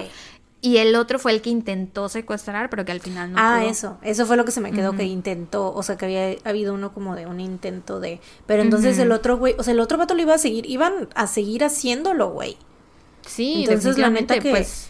Qué bueno que esa, que esa vez sí lo, lo agarraron, porque si no, ¿cuántas, o sea, cuántas víctimas más? No mames, qué horror, güey. Sí, muy de la verga. Y pues bueno, mis fuentes para este caso fueron sobre todo el episodio 1 de la temporada 1 de Cold Case Files, que les digo que está en el canal de Ian en YouTube, tiene subtítulos. Eh, Wikipedia y el episodio 45 del podcast Killer Queens. Y sí les recomiendo mucho que vean el, el programa porque pues les pones cara a todos. Por ejemplo, John, el padrastro de Shona, tiene una barba, güey, y la tiene así como un poco larga y la trae en trenza. Y se ve muy tierno, güey, si la trae entrenzada. Y salen los, los detectives, sale la esposa de uno de los detectives y pues les notas en la cara como, pues como este caso les afectó para siempre, ¿no? Porque... Sí, claro ver que, le habían hecho eso a una niña tan pequeña. Entonces se los recomiendo mucho si tienen tiempo. Dura como una hora más o menos. Mm. Pues bueno, gran trabajo. Gracias, amistad. Ahora me toca a mí. Y mi caso de hoy está patrocinado por la duquesa de Sussex, Meghan Markle. El caso de hoy está patrocinado. No, no está patrocinado. Ya quisiera yo que me anduviera patrocinando esa morra, pero este. Es que haz de cuenta, ves que te dije que vi los episodios del documental de Harry y Meghan, ¿no? Em, pues haz de cuenta que en una parte del documental. O sea, ya sé que. No sé qué piense la gente que nos escucha sobre Harry y Meghan. Yo la neta es que no tenía como que una visión tan no sé, o sea, yo pues nada más veía lo que decían los medios y así, de repente una que otra cosa, pero yo no tenía como que ninguna, yo no estaba de ningún lado, pues, ¿no? O sea, no era algo no habías formado tu propia opinión. Ajá, exacto, exacto. Y sé que este documental pues está hecho para que pues te caigan mejor, ¿no? Pues sí, literalmente. O sea, por ellos. Es de ellos, por ellos, para ellos. Quién sabe, igual era Harry y Meghan. los más, ¿no? No No, pero sí está. Odiame más. No, sí está hecho como para que veas su lado de la historia y como todo, todo lo que ellos vivieron y así, ¿no? Eh, o sea, se los recomiendo si les interesa como que la vida de la realeza en general, ¿no? Y así, si, si les da hueva, pues obviamente pues no les va a gustar, ¿no? ¿Para qué? Eh, pero bueno, la cosa es que en una parte de este documental, Megan habla de, o sea, porque ya ves que ambos son muy activistas y muy así de que les gusta como que ayudar mucho a la gente y bla, bla, bla, ¿no? Entonces en una parte, en una parte Megan habla de una de las veces que convivió con la reina Isabel. Y en ese día, o sea, de que van a desayunar y que no hay qué, y que hay, que la, como abuela y nieta y que no sé qué, ¿no? Este, y en esa parte, después del desayuno, van, o en alguna parte, en algún momento de, ese día, fueron a una, como, no recuerdo qué era, pero era como algo para conmemorar a las víctimas de, de esta tragedia que les voy a contar. Entonces yo en ese momento dije, de la que, como que, ¿qué? ¿Qué? Porque hace cuenta que ella dijo que, este, o sea, ella estuvo muy involucrada con los sobrevivientes, que había un grupo de mujeres que se organizaban para, este, eh, hacer como que mm, creo que o sea, se, organizaban cada semana o algo así para cocinar y, estar juntas y no sé qué, ¿no? Entonces pues Megan estaba muy muy cerca de ellas y que incluso pues ya después más adelante este vieron o sea, no, ellas no tenían como los recursos suficientes para hacer tan seguido eso, eso que hacían de reunirse y todo eso. Entonces Megan les ayudó a hacer un libro de cocina y con las ganancias del libro de cocina, pues ya ellas sí, sí pudieron hacer muchas cosas, ¿no? Pero bueno, entonces yo cuando vi que ella estaba hablando de esto, dije, ¿y eso cómo que fue? ¿Qué pasó? Yo no había escuchado de esto.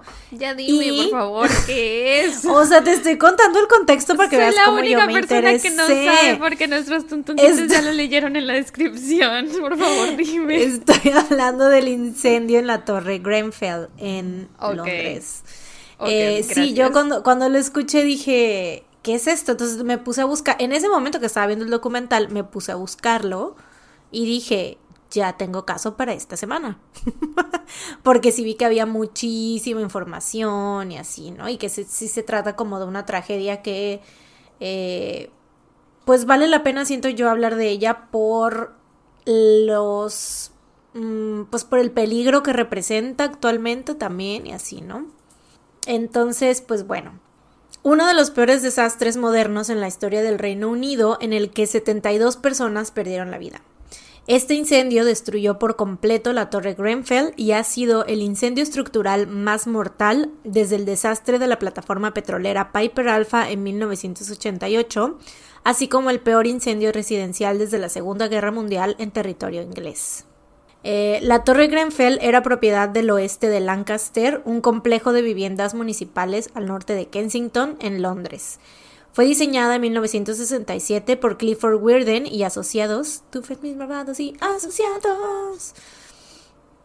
El Ayuntamiento de Kensington y Chelsea de Londres aprobó su construcción en 1970 y fue construida por los contratistas A.E. Symes de Leighton de 1972 a 1974. La torre de 67.30 metros de alto tenía 120 apartamentos de una habitación y dos apartamentos de dos habitaciones. 20 de los 24 pisos eran residenciales y cada uno tenía sus áreas comunes como lobbies, ¿no? Eh, los cuatro pisos de abajo fueron usados para usos no residenciales, pero más adelante una parte de dos de estos cuatro pisos fue usada también para habitarse, por lo que la torre tenía un total de 129 departamentos, pudiendo alojar hasta 600 personas.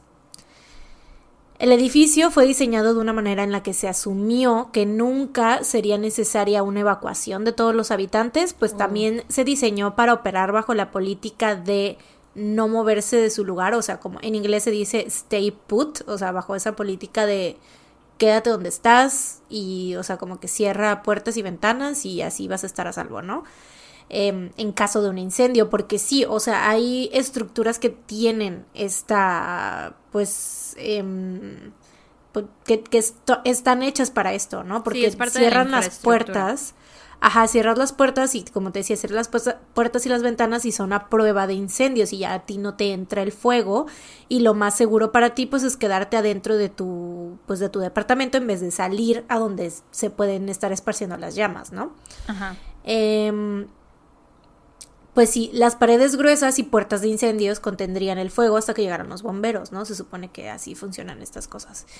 Sin embargo, en 1996 el ayuntamiento creó una organización de gestión de inquilinos llamada KCTMO que administraría las viviendas municipales. Y en el 2012 esta organización anunció que se sometería a la Torre Grenfell a una serie de renovaciones. Entre ellas estaban la instalación de nuevas ventanas, un sistema de calefacción a base de agua y un nuevo revestimiento de pantalla de lluvia compuesto de aluminio. Según la solicitud de renovación, el propósito de este revestimiento era mejorar la calefacción, la, eficiencia de la electricidad y la apariencia externa del edificio. Sin embargo, realmente la verdadera razón de peso para usar este material de aluminio era, pues, obviamente, reducir los costos, ¿no? El KCTMO despidió al contratista original porque su precio era 1.6 millones de libras esterlinas más alto que el presupuesto con el revestimiento de aluminio. Desde el 2013, el grupo de acción de Grenfell, que se, por sus iniciales es GAG, en inglés y en español, porque es Grenfell Action Group, y en español pues es Grupo, de Acción de Grenfell, pero pues como sea es GAG, publicó un blog en el que se destacaban los principales problemas de seguridad en la torre, criticando al Consejo y a KCTMO por descuidar la seguridad de los inquilinos publicaron una evaluación de riesgo realizada en el 2012 por un oficial de salud que indicaba preocupaciones por la seguridad de los habitantes, pues el equipo de extinción de incendios no se había renovado desde hacía tiempo y los extintores habían caducado. Ah. También, güey, o sea, imagínate para, em, de entrada eso, o sea, como que lo más esencial, ¿no? Porque a lo mejor el material, pues uno no sabe, o sea, tú ves nada más que, ay, están renovando el edificio, ¿no? Y pues confías, pero no sabes qué pedo pero, o sea, ya tú viendo que están viejos los, los extintores y que no los han, este, ¿cómo se llama? Reemplazado, eso, eso ya es algo que es como muy evidente, ¿no? Y que es como lo más obvio en caso de un incendio, ¿no? Em, también señalaron que el edificio solo contaba con una entrada y una salida, lo que podría ocasionar que los inquilinos quedaran atrapados en caso de un incendio. E incluso Mariem El Wari y Nadia Choukair dos mujeres que vivieron en la torre y que más adelante pues fueron víctimas en el incendio, hicieron campañas para tratar de mejorar la seguridad contra incendios en el edificio. Pero lo de la puerta, digo, lo de la entrada, de que fuera solo una y una salida, eso lo sabían, o sea, eso se hizo así desde el principio por ah, esta... Claro. De Stay Put, ¿no? Y que supuestamente era algo que se hacía en otras partes. Claro, claro, pero ya al ellos estar viendo como que esta eh, pues esto de los extintores, decían así como de que, pues, o sea, como ver alternativas, ¿no? O sea, que a ver, si no nos van a, o sea, es como que todas estas cosas que tenemos en nuestra contra en caso de que haya algún incendio, ¿no? O sea, no sirven los extintores, hay solamente una entrada y una salida, eh, y pues ya era cuando habían anunciado la renovación, ¿no? Entonces era como que les preocupaba qué onda con las medidas de seguridad, ¿no? Eh, sin embargo, al consejo pues parecía valerle dos kilos de chorizo todas estas advertencias y estas pues como mm, sí pues fallas en las medidas de seguridad y tanto así güey o sea amenazaron con emprender acciones legales en contra del grupo de acción por difamación y acoso qué horror güey. O sea qué me caga la gente que por ahorrarse dos tres pesos pone en peligro la seguridad de tantas personas güey Sí, güey, porque, o sea, ahorita yo te, te estoy comentando de uno puntos, más de millón y medio de libras esterlinas, que sabemos que es un chingo de dinero, pero viéndolo en el, en el, desde la perspectiva de que estamos hablando de renovaciones de miles de millones de dólares, por ejemplo, o de cientos de millones de dólares. No es tanto. Es como que dices, güey, ajá, exacto, no es tanto. es como de que si te vas a gastar 50 millones de dólares y uno que te va a cobrar 51. Ajá, exacto, o sea, es como que dices, ¿por qué no? O sea, ¿cómo cómo estás te quieres ahorrar dinero en ese tipo de cosas que literalmente pueden causar una catástrofe? Sí. En junio de 2016, un asesor independiente destacó un total de 40 problemas graves con la seguridad contra incendios en la Torre Grenfell y recomendó que se tomaran medidas lo antes posible. Que esto pues era obviamente por parte del grupo de acción, ¿no? Que eran los que estaban al pendiente de esto. Eh, y que sí, o sea, cada que ellos les decían cosas al consejo, ellos seguían, o sea, escribiendo en el blog, ¿no? Y seguían diciendo y seguían haciendo ruido y así, y decían... Em, ah, pues justo esto que puse aquí. En noviembre del mismo año, el grupo de acción de Grenfell acusó al Consejo de ignorar las leyes de salud y seguridad y declararon que solo un evento catastrófico expondría su incompetencia. Ay, güey. Y literalmente eso fue lo que sucedió. Güey, o sea, yo siento que es tan horrible ver cómo se pudo haber, hubieron maneras de las que se pudo haber evitado todo esto.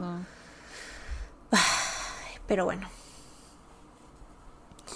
En las primeras horas del miércoles 14 de junio del 2017, alrededor de las 12.50 de la mañana, bueno, de la madrugada 12.50 am, Bejailu Quevede, un inquilino que vivía en el departamento 16 del cuarto piso de la torre, se despertó por el sonido de su alarma de humo. El señor Quevede fue a la cocina y vio humo en el área donde estaba su refrigerador y cerca de la ventana de la cocina. Al darse cuenta, inmediatamente llamó a la brigada de incendios, que registraron su llamada a las 12.54 am, o sea, desde que él se despertó por el alarma de humo y que les llamó pasaron cuatro minutos, o sea, nada, ¿no? Y para las 12.59, o sea, cinco minutos después de la llamada, estaba llegando el primero de cuatro camiones de bomberos que fueron enviados a la torre. El primer equipo de bomberos entraron al departamento del señor Quevede aproximadamente a la 1.07 de la mañana. Empezaron a buscar en las habitaciones y no, no entraron a la cocina sino, hasta la 1.14 am. O sea, no, por algún motivo, porque, o sea, tengo fotos de cómo estaba la estructura de los departamentos, ¿no? Y o sea, la cocina era como que entrabas y hay un pasillo y como que las habitaciones estaban justo enfrente, entonces tal vez por eso se fueron ahí primero, pero no sé por qué no se separaron o no vieron así de que uno vaya a la cocina o uno vaya ahí. Aparte el señor les dijo que estaba saliendo detrás del refri, ¿no? En la ventana. Sí, sí, sí. Entonces no sé qué pasó ahí o por qué se fueron primero a las habitaciones, pero bueno, eso fue lo que pasó. Tal vez su bueno, no, es que te iba a decir, a lo mejor su prioridad era asegurarse de que no hubiera nadie en las habitaciones. No, pero el señor ya se había salido. pudo haber dicho así de no hay nadie. Sí, el señor ya se había salido, o sea, no había nadie en la casa ya.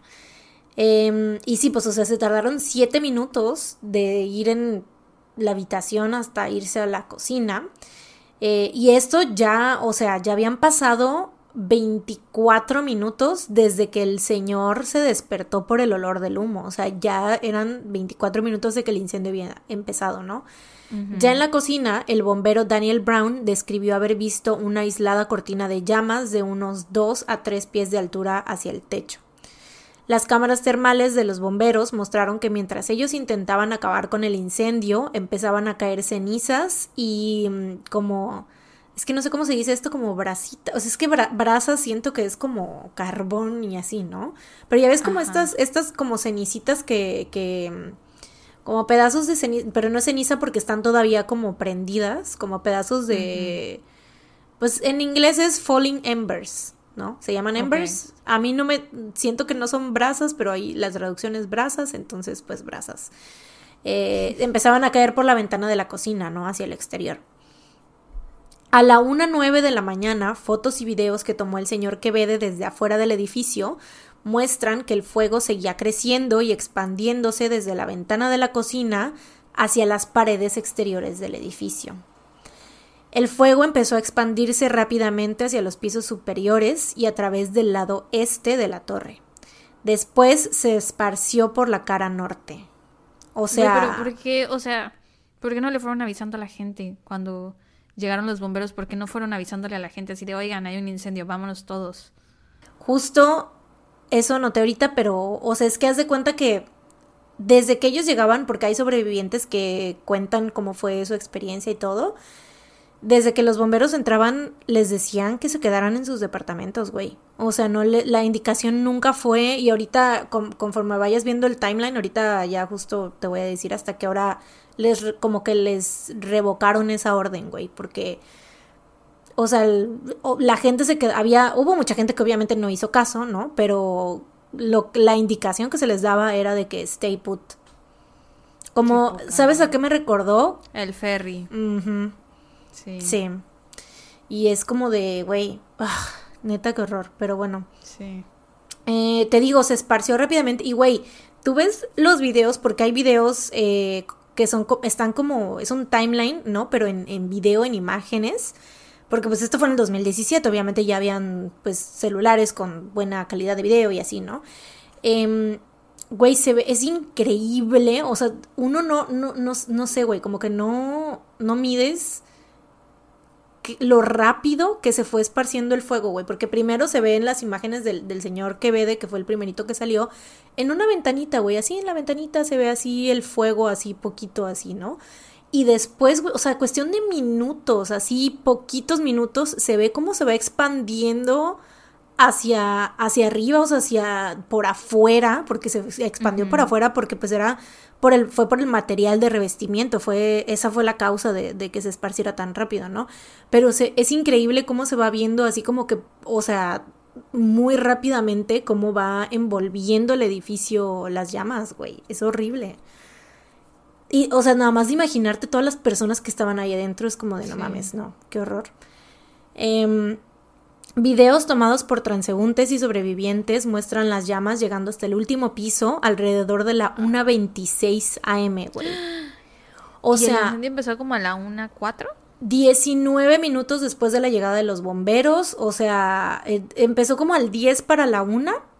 Entonces, en cuestión de media hora, en, en un edificio tan alto, güey, de tantos pisos, de 24 pisos, me parece, dije, 23, 24, o sea, más de 20 pisos, güey, imagínate. O sea, un minuto por, por piso. O sea, es, rapidísimo. O sea, y eso es obviamente por el material altamente flamable del, que habían usado para el revestimiento. Em, al último piso llegó alrededor de la 1.52 am y el fuego ya había rodeado el edificio también por el lado sur. Y a las 2.6 am ya fue cuando el incendio fue declarado oficialmente como un incidente mayor. O sea, como una hora después, güey. Eh, debido a lo que les comentaba ¿no? anteriormente de que el diseño del edificio fue hecho para que los inquilinos se quedaran en su lugar, pues esta fue la instrucción que los bomberos daban al entrar al edificio, por lo que muchas personas quedaron atrapadas. Y de hecho esta instrucción... ya sé, güey. Eh, y de hecho esta instrucción fue revocada oficialmente hasta las 2.47 de la mañana, güey. Ah, la madre. O sea, casi... a esa hora cómo se van a salir, güey tres horas después de que empezara el incendio, dos horas después de que se esparciera por casi todo. O sea, güey, sí, exacto. ¿Cómo iban a salir? Imagínate las personas que estaban después de que comenzara, ¿no? Ajá, dos horas. No, no, 2.47 AM. Empezó a las 12.50. De 12.50 a 1.50 es una hora, de 1.50 a 2.50. Dos horas, por eso digo dos horas. y yo no tres, cuatro horas. Son tres horas. Porque de 12.50 a 1.30 y de 1.30 a 1.50 y después a las 2.50. Dos horas, dos horas. Bueno, 2.47 de la mañana. Aún em, así es muchísimo tiempo. Güey. Sí, claro. O sea, pues, güey, para ese punto ya muchísima gente estaba, ya no podía salir, estaban atrapados ya. O sea, no había manera. Qué horror, güey, qué terror. De hecho, muchas de las, eh, o sea, más adelante, ahorita ya casi voy a hablar de las víctimas y como de su experiencia más o menos. Y hay gente que toda, o sea, que se quedó comunicándose con sus familiares hasta las 3 de la mañana, güey. O sea, que a las 3 de la mañana ya dejaron, o sea, cortaron la comunicación. Y fue, o sea, 10 minutos después de que les dijeron de que ya, o sea, que no se quedaran ahí en sus departamentos, güey. O sea. Ay, no me digas eso, güey, voy a llorar. Sí, está, está fuerte, brace yourselves, la neta. En el reporte de la investigación pública, el profesor Luke Bisbee declaró que la evidencia apoya fuertemente la teoría de que el material usado para el revestimiento en la reciente renovación de la torre fue la causa principal de la rápida propagación del incendio. El material compuesto por aluminio incorpora un relleno. Ahorita voy a ponerme bien científica, güey bien arquitecta. Bien, arquitecta. bien arquitecta. Bien ingeniera. Ingeniera que parece que sé cosas. Pero la neta es que no sé nada. pero bueno, este. Vamos a mi momento inteligente. El material compuesto por aluminio incorpora un relleno de polímero de polietileno altamente combustible que se derrite, gotea y fluye con temperaturas elevadas y libera enormes cantidades de energía durante la combustión. I'm smart. No entendí nada de lo que ¡Ah! güey. Pero suena que es una muy mala idea tenerlo. Yo tampoco entendí nada, pero qué tal que lo dije muy bien, ¿a poco no? no te trabaste ni una sola vez. Ni una sola. Lo ensayé, no sabes, lo ensayé como Pronunciaste todas las palabras bien bonito, amiga. I am very surprised. La neta sí. me sorprende de mí. Viniendo de mí me sorprende, pero me vi muy inteligente, ¿a poco no? Sí, sí, sí. bueno, la cosa es que pues el material era muy flamable. Era altamente flamable. Y fue la causa del incendio. O sea, eso... o sea, entendí eso de que goteaba y se derretía y nada más. Ajá, sí, sí, sí. O sea, la gente aquí que sí sea inteligente habrá entendido ya mejor el, el, motivo, ¿no? El motivo científico por el cual. Mientras tanto, tú y yo con un hueco en la historia.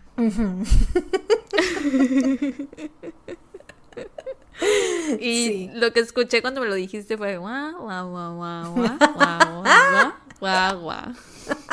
Y órale, ¿cómo sabe la Mariana? Güey, es que pareciera, ¿no? Pero pues la neta es que no, estamos bien estúpidas. Los lentes están de adorno, amistades. Sí. Eh, pero bueno, en otro informe, la doctora Barbara Lane, que también siento que se escucha muy de como tipo Barbara Blade, ¿no? Ay, ahí me sonó a Lois Lane. Dos grandes mujeres, Barbara Blade, Lois Lane, heroínas ellas. Eh, la doctora Barbara Lane, experta en incendios, identificó a los materiales utilizados en la renovación de las ventanas y a las tuberías de gas exteriores que fueron instaladas en 2016 como otro factor que permitió la propagación del fuego. También resalta que el sistema de extracción de... de, eh, ya mira, iba a llegar el momento. Iba a llegar el momento en el que, se iba a evidenciar. Duró lo que tuvo que durar. De, de, de... Eh, también resalta que el sistema de extracción de humo de la torre se encontraba fuera de servicio. y que ninguna de las puertas cumplió con los estándares de resistencia al fuego. No mames. O sea, pero esas puertas también las cambiaron con la renovación o eran las mismas puertas que se habían puesto desde el inicio, ¿sabes? Supongo que eran las mismas puertas, pero es que también pues ya ah, tenían O sea, desde, el principio lo hicieron todo Es que es que pues no tal vez no desde el principio, sino que ya eran, o sea, eso fue ya tenían 40 años esas puertas, güey. O sea, mm. ya les tocaba también su renovación, pero por unas puertas igual, o sea, que fueran resistentes al fuego, ¿no? O sea, se ve que con eso de que, güey, con que no reemplazaban los extintores y que... Sí, no había mantenimiento. Ajá. Y cuando había mantenimiento, pues de la burger, ¿no? Pero bueno. Ahora viene lo fuerte, amigos, brace yourselves. Cadilla Salle, de 24 años, era una increíble artista y fotógrafa cuyo trabajo estaba siendo expuesto en Venecia al momento del incendio, e iba a aparecer en un documental de la BBC sobre su trabajo. Cadilla murió en el pasillo del noveno piso a causa del humo y las quemaduras. Mary Mendy, madre de Cadilla, también murió en el incendio. La señora de 54 años vivía con su hija en el piso 20 de la torre, pero murió en el piso 13. Porque te digo, o sea, muchas personas intentaron, o sea, sí bajaron. O sea, intentaron salir. Cadilla a lo mejor tuvo que dejar a su mamá en el piso 13 y seguir ella, porque ella murió en el piso 9, dijiste. Exacto, sí. ¡Hala, qué duro, güey! Y esto pasó con muchísimas víctimas, güey. O sea, con varias víctimas pasó de que se separaron, de que se perdieron en el humo. Berkti Haftom, de 29 años, nació y creció en Eritrea y fue encontrada muerta cerca del último piso de la torre junto a su hijo Biruk, de 12 años. Sus familiares dicen que Berkti y Biruk dejaron un legado lleno de amor, risas y carisma que vivirá en sus corazones para siempre. Ali Jawar Jafal, de 81 años, fue rescatado del edificio en llamas por los bomberos, sin embargo, al salir fue declarado muerto a causa de la inhalación de humo. Porque también esta es una parte que siento que mucha gente no se imagina, a lo mejor, no es solamente morir así quemado, incendiado, lo que sea, ¿no? O sea, es como de, quemaduras, obviamente sí los hay, por supuesto, pero también hay personas que murieron simplemente por la inhalación del humo, que a lo mejor sus departamentos ni siquiera se sufrieron tantos daños, porque, güey, hay fotos, tú ves en las fotos del interior y hay departamentos que están destrozados, o sea, neta son cenizas, ¿no? Pero hay otros departamentos que están así como que se ve todavía la cama, las cosas, ¿no? Así como de que, pues seguramente la persona no murió calcinada, pero sí murieron a causa de la inhalación del humo, porque ¿a dónde iban? O sea, ¿dónde se iban, güey? O sea, ni aunque sacaran la cara de la ventana. Y que aparte, güey, no podían, porque en el exterior todo se estaba quemando. Entonces, o sea, ¿a dónde volteas para agarrar aire, güey? Así pasa en una serie que no voy a decir cuál es para no spoilearle a nadie, pero es una familia y hay un gran incendio en la casa y haz de cuenta que tú piensas... Yo sí sé cuál es, me imagino cuál es. Bueno, tú piensas ¿No es con esta... ¿Es Reese Witherspoon o no? No, no, no. Ah. O esta... Ay, no me acuerdo, pero sí, sí, creo que sí sé cuál es. Bueno, no sé. ¿Cuál crees que es? ¿Tienes el nombre? ¿No es...? Big Fires Everywhere o algo así. Little Fires Everywhere. Little Fires. Pero no, no es esa. No, esta es ah, otra serie en donde es una familia y como que toda la serie hay como un foreshadowing de que el papá va a morir en un incendio en la casa, ¿no? Pero entonces llegas al episodio del incendio Y el papá sale con vida de la casa pero se muere ya en el hospital por la inhalación de humo. O sea, y cuando estás viendo la serie, tú piensas así de, ah, no mames, o sea, se salvó, no, no es en este incendio, va a haber otro, pero pues sí, se muere a causa de eso, güey. Y también yo, ni por acá me pasaba, o sea, yo cuando lo vi salir de la casa caminando y vivo, dije, ah, ya, no, no le va a pasar nada, no es algo que se te ocurra que pueda pasar. Bueno, supongo que si eres más listo que nosotras, igual y si se te ocurre que puede pasar. Pero a nosotras no se nos ocurre que puede pasar eso. Eh, a nosotras no se nos llega a ocurrir. O sea, tenemos que leerlo y ver qué sucedió. Sí, para tener el para saber. nuestras cabecitas. Güey, estoy escuchando que los gatos están haciendo un chingo de ruido, como el, audio que te mandé, ¿sabes? Pero no sé si se escuche. O sea, supongo que tú no lo escuchas, pero no sé si en el micrófono se escucha. Espero que no. Pero bueno. Si no, pues una disculpa por los gatos cogiendo en el exterior. sí, güey. Em, pero bueno. Sí, te digo, saliendo, como dices, el, como el personaje de la serie salió, este, o sea, pues lo rescataron y todo, pero murió a causa de la inhalación de humo, porque, o sea, obviamente también, imagínate, o sea, los pulmones, me imagino, ¿no? O sea, llenos, repletos de humo, pero de una cantidad, o sea, me imagino que es como, again, no sabemos nada, ¿no? Pero como el efecto, yo me imagino, ¿no? Que el efecto del cáncer pulmonar, ¿no? O sea, es como si te sucediera, o sea, ya ves que a veces eso es como gradualmente, siento es como que si se te sucediera en ese momento todo, ¿no? Así como rápido, ¿no? O sea, como si te quemaran los pulmones, ¿no? No sé. Ajá. Ah, pero bueno, su hijo Hamid Ali Jafari lo describió, describió a Ali Jawar Jafal como su héroe. ¿Qué? Tengo una duda. ¿Crees que pueda tener algo que ver este recorte de presupuesto, porque por el momento los nombres que me has dicho no suenan mm. a personas blancas inglesas. ¿Crees que el recorte de presupuesto tenga que ver con, con las personas que vivían ahí? Que les haya claro a las personas del o sea, a los dueños del edificio porque eran claro que sí. blanca. De hecho, esto en un al final igual es como un, ¿cómo te diré? Como un punto de debate y más bien como un punto de protesta también de los sobrevivientes y de las personas hacia el gobierno de que dicen, o sea, como se, se trataba de un, un edificio eh, poblado en su gran mayoría por inmigrantes. Por eso es como que inmigrantes de gente de, de color, o sea, de gente negra y gente morena y así. Entonces, es como de, dices, ¿por qué no le están prestando atención si fue una tragedia tan horrible, ¿no? Y este, o sea, porque incluso después de, ¿no? O sea, ya al final les voy a decir, van a ver por qué les estoy diciendo lo que les estoy diciendo, pero, pero sí, o sea, y y estas mujeres, lo que te decía yo al principio de, de Megan, ¿no? De que ella las, o sea, empezó a ir con ellas, a, apoyarlas y así. Y pues ellas no tenían ningún tipo de, de, apoyo de, en cuanto a eso que estaban ellas haciendo, ¿no? Entonces por eso fue que ella las ayudó. Pero bueno. Eh, sí, su hijo Hamid, el hijo de, de Ali Jawar, eh, Ali Jafari, lo describió como su héroe y menciona que él siente el alma de su padre presente cada vez que abraza a su propio hijo.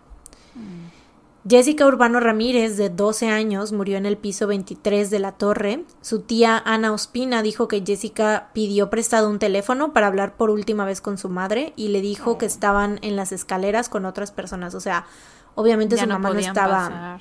Sí, no estaba en, en, en la casa con ella en ese momento, pero ella buscó refugio con otras personas llegó hasta el último piso de la torre, o sea, literalmente sí fue como que estaba, o sea, trataron de huir del fuego, ¿no? Un bebé no nacido también es contado como parte de las 72 víctimas, pues Andrea Gómez y su familia lograron escapar del edificio, pero eh, Andrea fue llevada inconsciente al hospital y perdió a su hijo Logan Gómez. Y pues obviamente fue a causa de la inhalación de humo y de... O, sea, realmente fue de que las... Eh, leí que en el hospital le dijeron así de, o sea, tenemos que sacar a tu hijo porque si no tú podrías contraer una infección, ¿no? Debido a todo esto. Entonces. Qué duro, güey. Sí, qué fuerte. Eh, Mohammad al-Hash Ali era un refugiado sirio de 23 años.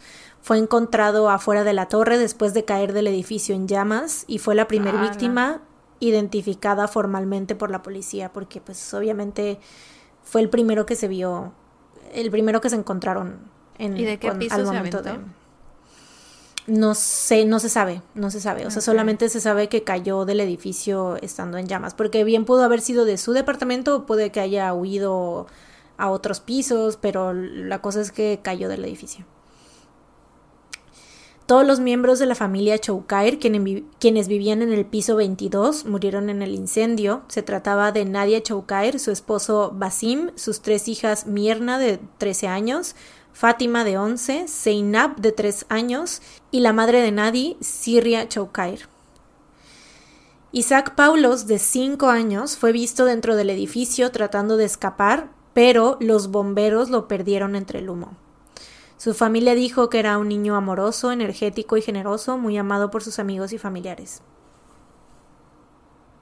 Y esto es lo que te digo, que muchas personas, o sea, obviamente no creo, o sea, él estaba su familia, o sea, su familia sobrevivió y todo, pero pues obviamente al salir, yo me imagino de su departamento, pues en el güey, o sea, literalmente los, los eh, bomberos declararon que, o sea, no podían ni siquiera ver sus manos, o sea, si ponían su mano enfrente de, de, de su cara, no la podían ver por el humo, o sea, sí estaba, güey, no se veía nada, entonces obviamente este niño, o sea, aunque estaba con su familia, pues se perdieron, se perdieron entre el humo, los bomberos lo escucharon y obviamente intentaron, intentaron rescatarlo, pero lo perdieron entre el humo, güey, o sea, no lo lograron encontrar ahí, o sea, y es, imagínate que siento que, debe, que, desesperante, o sea, tanto para el niño en sus últimos momentos como para los bomberos, ¿no? O sea, de que... Para la familia, güey. Para, claro. Se les perdió mientras iban todos juntos, no mames. Exacto, exacto, sí, o sea, no, de verdad no me imagino lo, horrible.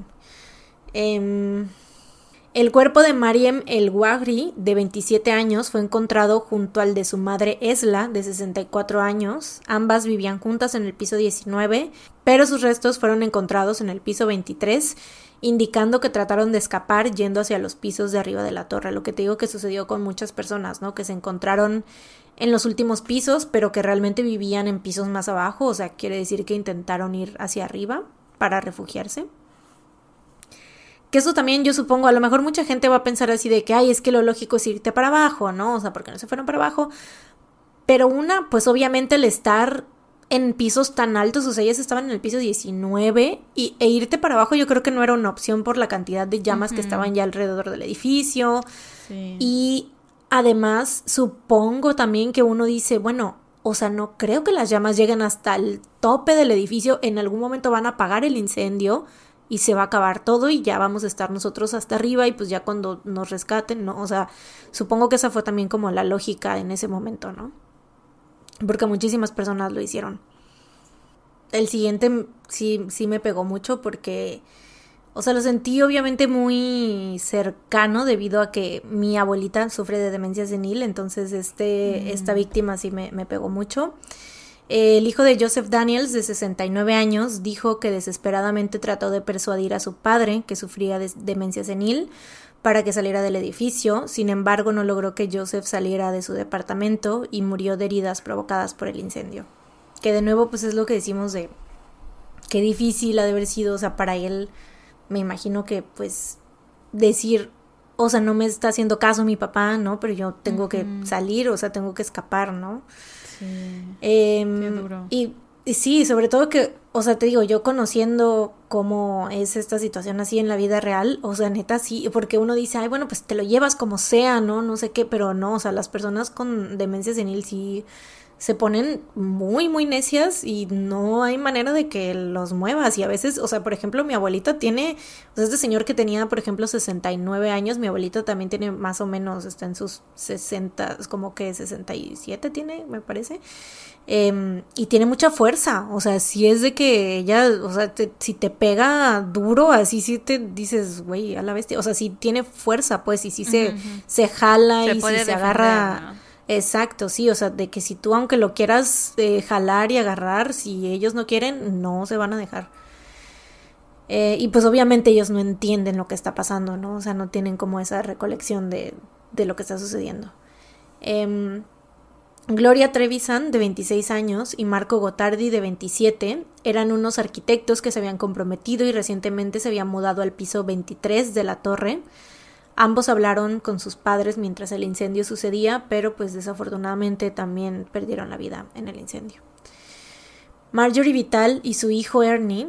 Ah, que te digo, o sea, ellos, obviamente, pues los que estuvieron hasta el último piso de la torre, pues fue el, el último piso en el que llegaron las llamas, ¿no? Entonces fueron los que estuvieron como que más tiempo en contacto con sus seres queridos, que pudieron hablar, o sea, incluso hubieron personas que estuvieron casi todo el tiempo que duró el incendio, ¿no? Este, hablando con ellos hasta, hasta que pues ya no, hasta los últimos momentos, ¿no? Eh, Marjorie Vital y su hijo Ernie fueron encontrados muertos en los brazos del otro en el piso 23 donde estaba su departamento. Ernie, de 50 años, trabajaba en servicios de catering y vivía con su madre Marjorie, de 68 años. La familia recuerda a Marjorie como una mujer bondadosa que dedicó su vida a sus hijos y a Ernie como un hombre humilde, maduro y un hijo muy leal.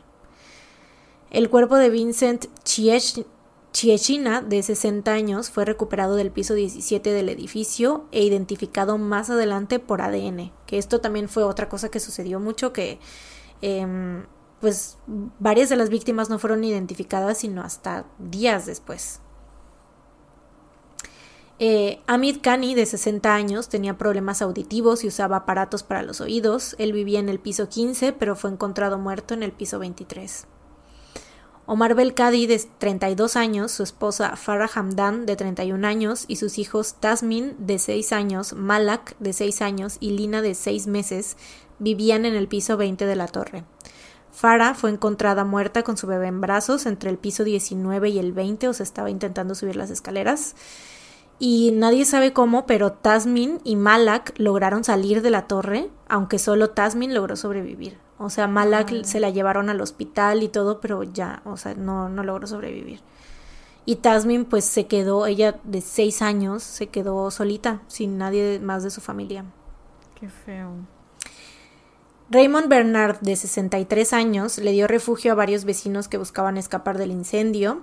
Él vivía en el último piso y mientras las personas iban llegando, les ofrecía su cama para que se sentaran mientras que él se sentaba en el piso. Y pues creo que esto realmente pues habla mucho de cómo era él como persona y su familia pues justo porque ya ves que muchos en muchos casos es como de que pues solamente dicen las cosas buenas de las personas y así, ¿no? Pero siento que con él es como el hecho de que, e, e, o sea, esta parte es como que confirma todo lo que su familia decía de él, ¿no? Eh, lo describieron como un hombre que siempre tenía una sonrisa en su rostro y alguien que siempre supo cómo amar sin esperar nada a cambio. Debbie Lamprell, de 45 años, trabajaba en el área de servicio a cliente del Opera Holland Park y es recordada por su madre como una maravillosa y preciosa persona, siempre sonriendo y ayudando a los demás. Era muy querida por sus compañeros de trabajo, incluso le hicieron como un pequeño este, homenaje en una de las funciones. Eh, Abdes, Abdeslam Sebar, de 67 años, murió por inhalación del humo causado por el incendio. Él vivía en el piso 11 donde su cuerpo fue descubierto. Es, él yo creo, no, o sea, esto es 100% mi eh, teoría. Teoría. Creo que fue una de las personas que se quedó, o sea, que siguió las instrucciones de quedarse dentro de su casa y y pues porque estaba pues considerando como que lo alto de los pisos, o sea, estaba como en un piso no tan alto, entonces pues o sea, pudo haber sido por eso, pero pues igual no sé. ¿No pudo haber sido también que no se haya despertado? También, sí, sí, sí, claro. Eh, Dennis Murphy, de 56 años, quedó atrapado en el piso 14. Su familia sufrió mucho, pues pasaron 10 semanas desde el accidente hasta que pudieron identificarlo formalmente, que es lo que te digo que pasó con varias personas. Abdulaziz el Wahhabi, de 52 años, su esposa Faousia, de 41, su hijo mayor Yassin, de 20, su hija Nur Huda, de 16, y su hijo menor Mehdi, de 8 años, fueron confirmados muertos durante las investigaciones.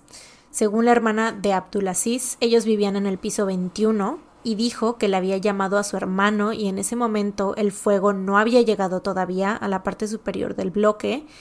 Dijo que a ellos les indicaron que se quedaran adentro, que permanecieran juntos en una habitación y que pusieran toallas debajo de la puerta. Que es lo que te digo que muchas personas, o sea, a pesar de que ellos ya estaban viendo o sea, todo lo que estaba pasando, les dijeron así de no, quédense dentro, vamos a controlar el fuego, o sea, es, y que claro, o sea, como lo, igual que pasó en el ferry, o sea, tú dices, son las autoridades, ellos son los que, saben. Las instrucciones, ¿no? Exacto. Qué tristeza, güey. Mohamed Neda, de 57 años, fue encontrado fuera del edificio y murió como resultado de múltiples lesiones consistentes con una caída. Ligaya Moore, una señora filipina de 78 años, había vivido en el Reino Unido por 43 años. Su amiga Nenita Bungay la recuerda diciendo que ella estaba muy orgullosa de vivir en la Torre Grenfell. Cada que pasaban por allí le decía, Nenita, ese es mi edificio, piso 21. Es un edificio grande y me encanta. Aunque vivo sola, me encanta verlo todos los días. Y dice que más que nada le encantaba estar en, en pisos altos porque cada que habían fuegos artificiales le gustaba mucho cómo se mm. veía desde su ventana. Las hermanas Sakina y Fátima Afra de 65 y 59 años respectivamente, se mudaron al Reino Unido en 1997 la familia de las hermanas declaró que Sakina estaba discapacitada y solo podía moverse con un bastón. Ambas fueron encontradas muertas en el piso 23. Steve Power, de 63 años, murió en el piso 15, donde se cree que vivió. Al igual que la familia de Dennis Murphy, su familia externó la preocupación que vivieron al no poder encontrarlo durante varios días después del incendio. Zainadine, de 32 años, y su hijo Jeremiah, de 2 años, fueron encontrados muertos uno al lado del otro en su departamento. Zainab logró estar en contacto con su hermano hasta las 4 de la mañana. Es lo que te digo que, o sea, hay personas que estuvieron hasta las 3 o eh, creo que esta es la que más, eh, creo que fue la persona que, que mm, estuve en contacto hasta más tarde, o sea, hasta las 4 de la mañana. Imagínate que empezó desde la 1, ya ahí sí ya son 3 horas, ¿no? Sí, ahí sí. Ajá, entonces, este, sí, o sea, todas esas horas, imagínate, estuvieron en contacto hasta que de plano, y, o sea, no se lograban apagar, o sea, apaciguar el incendio, ¿no? Eran Kamrumia, de 79 años, Rabeya Begum, de 64, Mohamed Hamid, de 27, Mohamed Hanif, de 26, y Husna Begum, de 22 años, eran cinco miembros de la misma familia que fueron encontrados muertos en el piso 17 de la torre. Sheila, de 84 años, vivía en el piso 16, donde murió a causa de heridas consistentes con los efectos del fuego. Su amigo Gary Allen dijo que la conocía desde hace 20 años y la describió como una persona verdaderamente hermosa con la que compartía un gran interés por la historia, Shakespeare y los caballeros templarios. Khadija Kalufi era una mujer de 52 años que murió por inhalación de humo durante el incendio. Los cuerpos de Mohamed Nur Tuku, de 44 años, su esposa Amal Ahmedin y su hija Amaya, de 3 años, fueron recuperados cerca de una de las áreas de recreación de la torre. Tony Dyson, de. No. Tony Dyson, de 65 años, vivía en el décimo piso y estuvo en contacto por última vez con su familia alrededor de las 3 a.m. mientras estaba dentro del edificio. Las investigaciones indican que murió por inhalación de humo durante el incendio. Las autoridades confirmaron también la muerte de Fatilla Al-Sanusi, de 71 años, su hijo Abu Fars Ibrahim, de 39 años, y su hija Isra Ibrahim, de 35. Hashim Kedir, de 44 años, murió junto a su esposa Nura Jemal, de 35, su hija Firdaus Hashim, de 12, y sus hijos Yashia Hashim, de 13, y Yaqub Hashim, de 6. La familia describió al señor Kedir como el favorito de todos en su familia y alguien que podía ser amigos muy fácilmente. La señora Yemal fue descrita como vibrante, llena de vida y de mente positiva, mientras que su hija Firdaus era la niña más inteligente, sabia y elocuente con la voz de un ángel. La familia también dijo que Yaya era amable, guapo, de corazón puro y dulce, y que Yakub era un chico energético, no, un chico enérgico, deportista, divertido, inteligente y lindo. Amna Mahmoud Idris, de 27 años, era prima de Amal Ahmedin, quien también murió en el incendio. Se cree que Amal, su esposo y su hija estaban visitando a Amna en su departamento de la torre. Rania Ibrahim, de 30 años, madre de Hania, de 3 años, y de Fetia, de 5, subió un desgarrador video a Facebook Live. Que es que te digo que hay muchísimo material de video y de fotos de este caso, pero este obviamente es uno de los más desgarradores porque se trata de víctimas del incendio. Em, Rania subió un video a Facebook Live donde parecía estar atrapada en la parte superior de la torre. En las imágenes se le puede ver buscando ayuda en un pasillo cubierto de humo antes de regresar a su casa y mirar hacia la calle desde su balcón. Rania fue identificada por registros dentales durante la investigación. Gary Maunders, de 57 años, se encontraba con su amigo Deborah Lamprell, quien también murió en el incendio. Hisham Rahman, de 57 años, fue encontrado muerto en el piso donde vivía solo. Se dice que se puso en contacto por, última vez con su familia alrededor de las 3 de la mañana y les dijo que podía oler humo.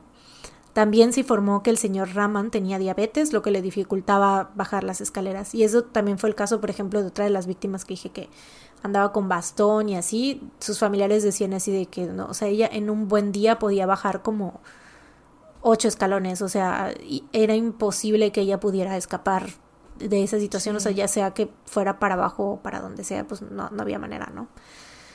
Em, Victoria King, de 71 años, y su hija Alexandra Tala, de 40, murieron juntas durante el incendio. Sus familiares dijeron que ambas dedicaron su vida la una a la otra y que pasaron muchos años juntas apoyándose mutuamente.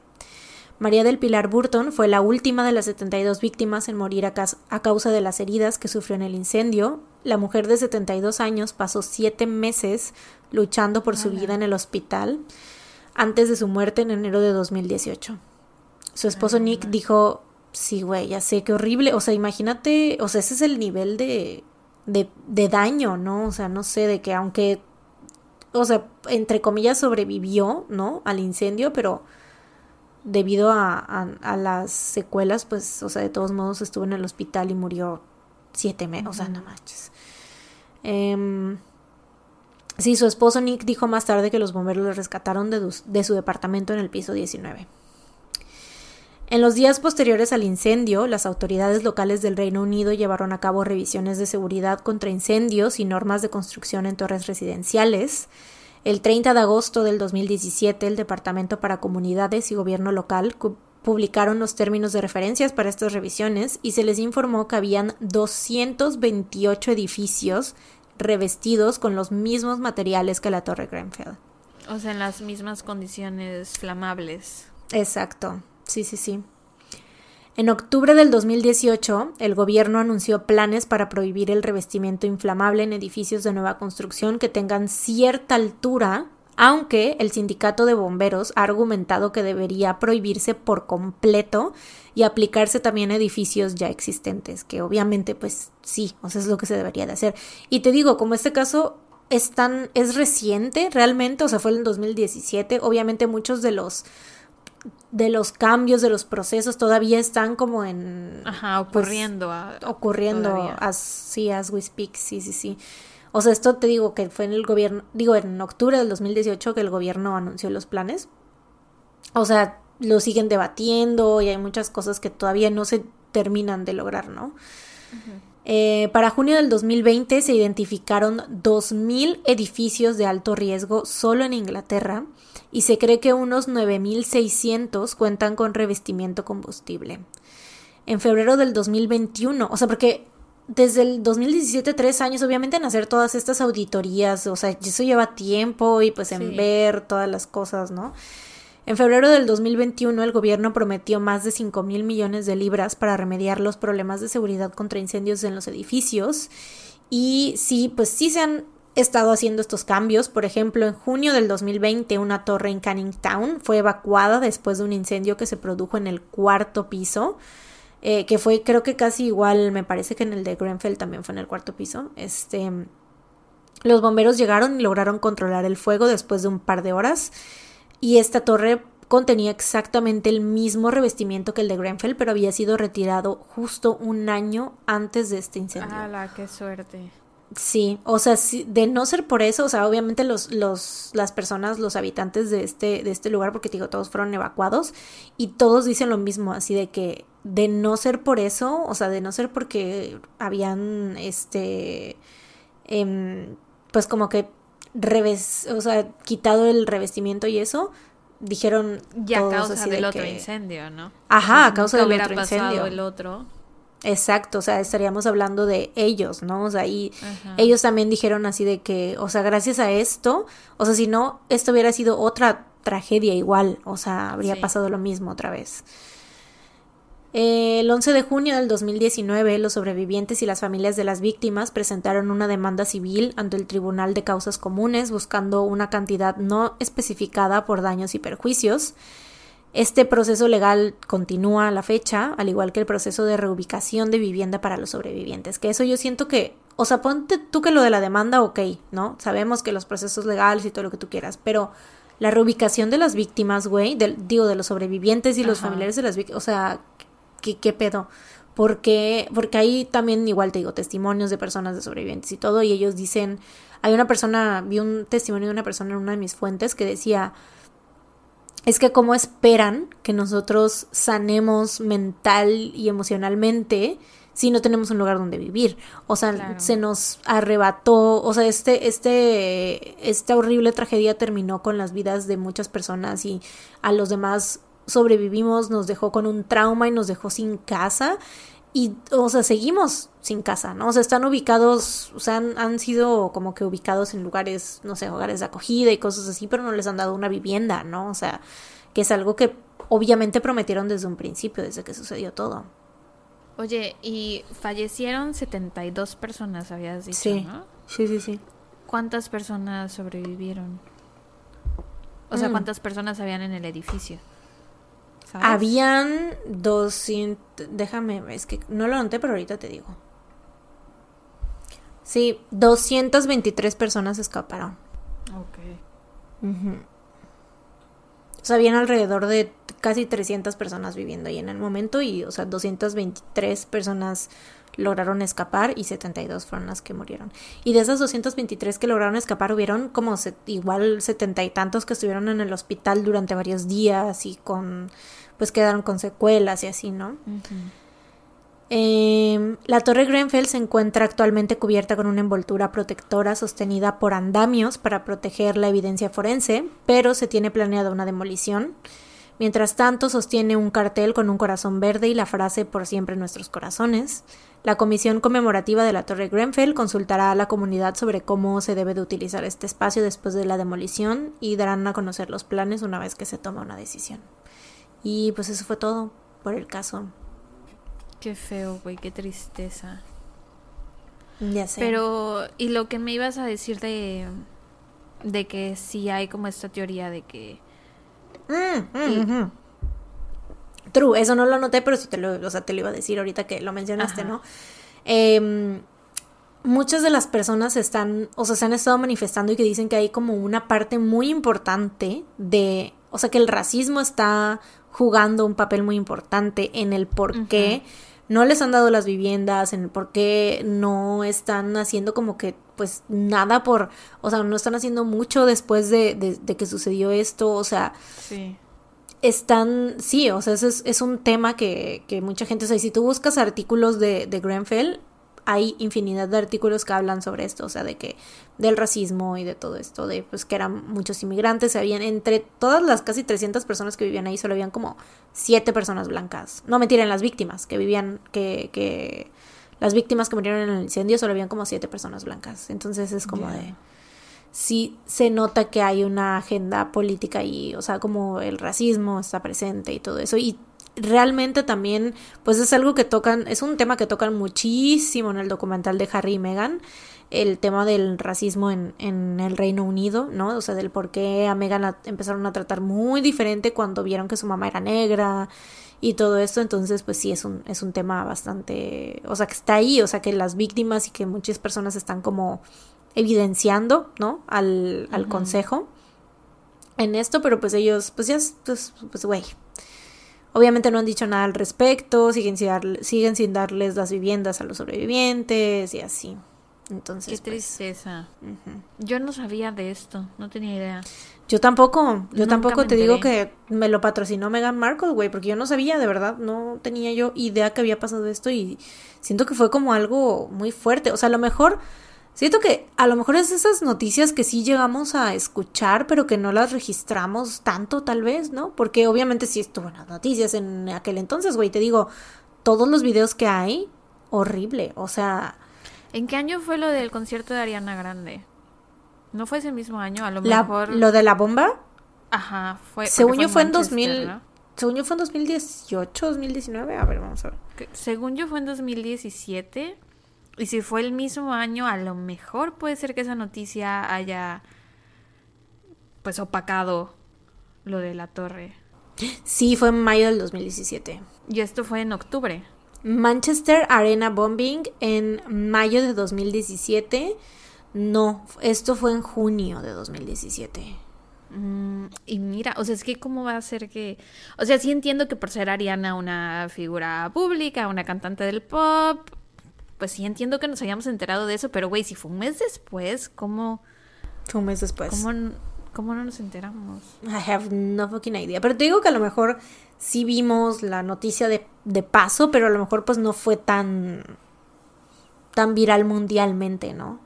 Tal vez. Quién sabe, a lo mejor algunos este, algunas personas que nos estén escuchando sí lo tengan a lo mejor presente, ¿no? En sus, en sus memorias, o sea, de... Pero no sé, o sea, como dices, yo siento que, que no, o sea, no sé. Pues pero chale. Pues gran trabajo. Thank you. Les doy mis fuentes que fueron el artículo Grenfell Tower, What Happened, de BBC News, publicado en octubre del 2019, el artículo Grenfell Tower, Remembering the 72 Victims Five Years On, por Harley Tamplin para metro.co.uk, publicado en junio del 2022, el video How the Grenfell Tower Fire Spread del canal de The Telegraph en YouTube, el video Grenfell Fire, What Happened That Night del canal de Lad Bible TV en YouTube. En estos dos eh, videos. Esos se los recomiendo mucho porque en uno de ellos, no sé en cuál, la neta, pero en uno de ellos está el testimonio em, de los bomberos, de los sobrevivientes y todo esto, y en otro está más como los videos que de, esa noche, ¿no? O sea, hay gente que, o sea, y, y, varias historias de los sobrevivientes que obviamente ya no, pues no, si no, no acabó nunca, pero entre ellas una, por ejemplo, de una una señora que estaba diciendo que ella vio cómo sacaban a un bebé, ¿no? O sea, de una señora que estaba diciendo así de agarren, agarren primero a mi bebé. Y era como que ese, este salto de fe, literalmente, de, de que alguien agarra a mi bebé, por favor, y de aventarlo por una de las ventanas, güey, y un señor milagrosamente lo agarró, o sea, y ese tipo de historias que obviamente para muchos de los sobrevivientes fueron así, de que se tuvieron que a lo mejor que aventar de alguna ventana y a lo mejor pues, pues quedaron uno que se aventó y se murió, ¿no? Dos, dos personas eh, murieron por la, por una, o sea, por haber caído del edificio, entonces igual, o sea, supongo que varias personas se, se, se aventaron y por eso también pues sostuvieron heridas graves o así, ¿no? Y que quedaron con secuelas o lo que sea este, que sí, pues, o sea, se vieron en la necesidad, o sea, con esa desesperación de, de tener que hacer esto. Qué triste. sí, muy feo. Pues bueno. Pero bueno, te toca, thank you, te toca a ti ahora apaciguar el ambiente. Dar el dato feliz o recomendación feliz. Ok. Pues, miren, de dato feliz, sigue vigente la posada, tun, y el episodio. ¡Ah! Va a ser mi dato feliz de aquí a los siguientes 50 episodios, ¿saben? o por lo menos de aquí que termine el año. Ok, tengo varios. Otro es eh, la futura proyección en el cine del Yet to Come en Busan. lo acabo Qué emocionante, güey. Pues sí me puso muy contenta, sí me hizo muy feliz, realmente. Entonces, sí, ese es otro. Y eh, les tengo una recomendación que es... No es cierto, tengo también otro dato feliz. Oh, por Dios, cuánta felicidad hay en el ambiente. Eh, mi otro dato feliz es que me compré una silla nueva de escritorio.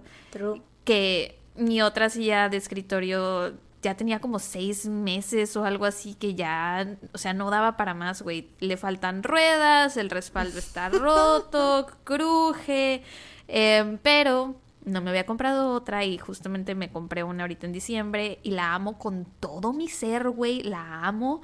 Neta, ya quiero que vengas para que la pruebes. Sí. Para que digas, wow, qué gran compra, amiga, felicidades. este, y aparte de eso me compré un monitor para mi compu, bueno, para mi escritorio, entonces Ahora, o sea, todo el ambiente cuando trabajo es diferente porque tengo silla nueva y ahora tengo una pantalla más grande, ya siento que veo mejor y aparte ya aprendí a hacerlo de las dos pantallas, entonces tengo unas cosas en mi Mac y otras cosas en la pantalla.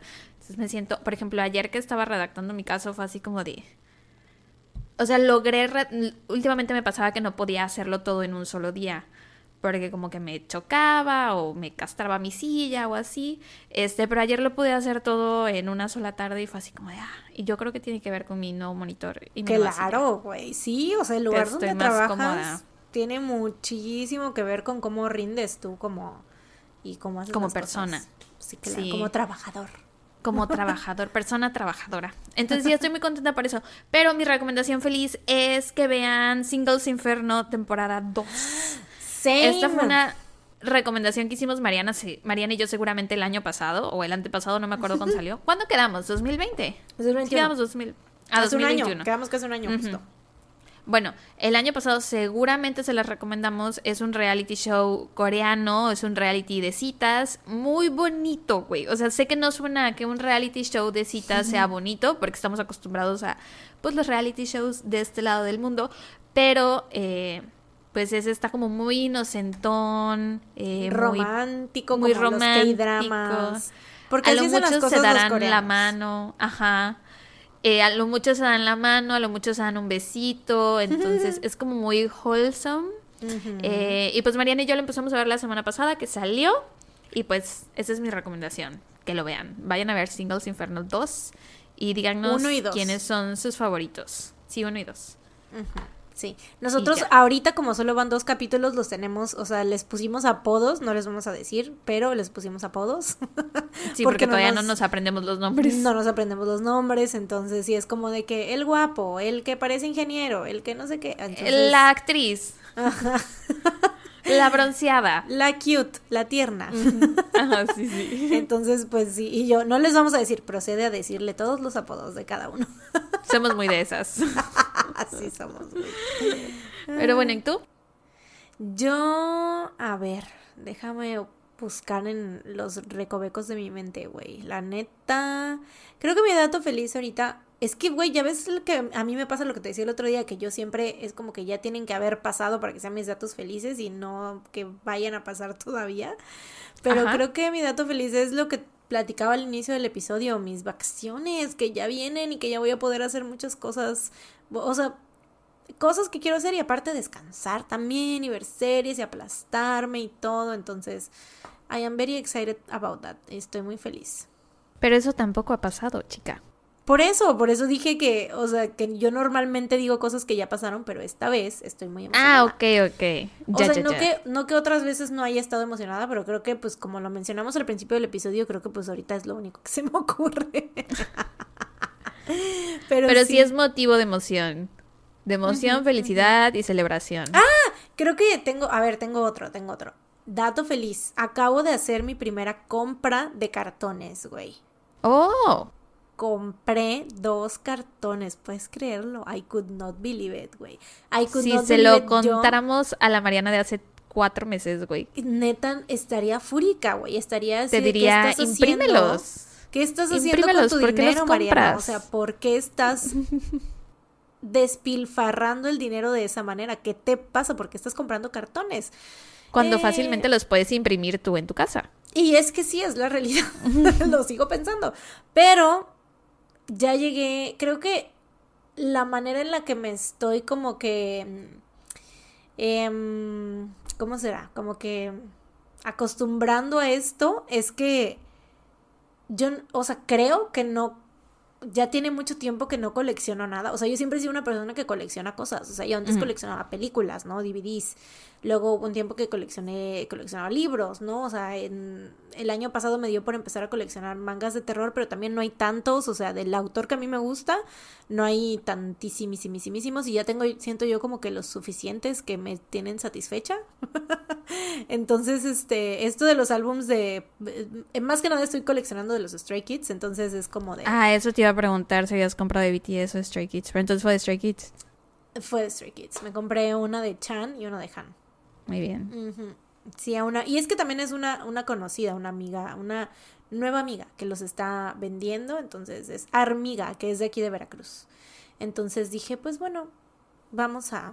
¿Es Armiga o es también a ella. este miga? no, es Armiga, es Armiga. O sea, Yungi es su marido. ¿Y por qué tiene los Stray? Porque también le gustan los Stray. O sea, es que le gusta mucho el K-pop. Ah, ok, ok, ok, ya. sí, o sea, todo el K-pop. Es más Army, pero sí le gusta mucho todo el K-pop. Creo que escucha el podcast, tal vez. Saludos. Ah, saludos, si es que estás escuchando esto. Saludos, papi. Le dicen papi. Ah, saludos, papi. ya sé, a mí también me dio risa cuando escuché la voz de la... Ah, esa, esa amiga, ¿sabes por quién la conocí? Por eh, Chapa, sí conoces a Chapa, ¿no? Mi ex roomie. De la de nombre nada más. Ah, bueno, pues ella, es amiga de ella, entonces por ahí la conocí, supe que le gustaba BTS y fue como de que, güey, hay que ser amigas. Y ya nos empezamos a escribir y así. Y ahora ya le compré cartones de Stray Kids. Ah, muy bien, muy bien. Pues excelente dato feliz, amiga. Gracias. Pues vámonos ya. Let's go. Eh, pues ya saben, nos escuchan la próxima semana con un episodio más de su podcast favorito. Mientras tanto, cuídense. Y recuerden, no salgan de casa. Salgan de casa. Tu, tu, tu. Bye. Bye.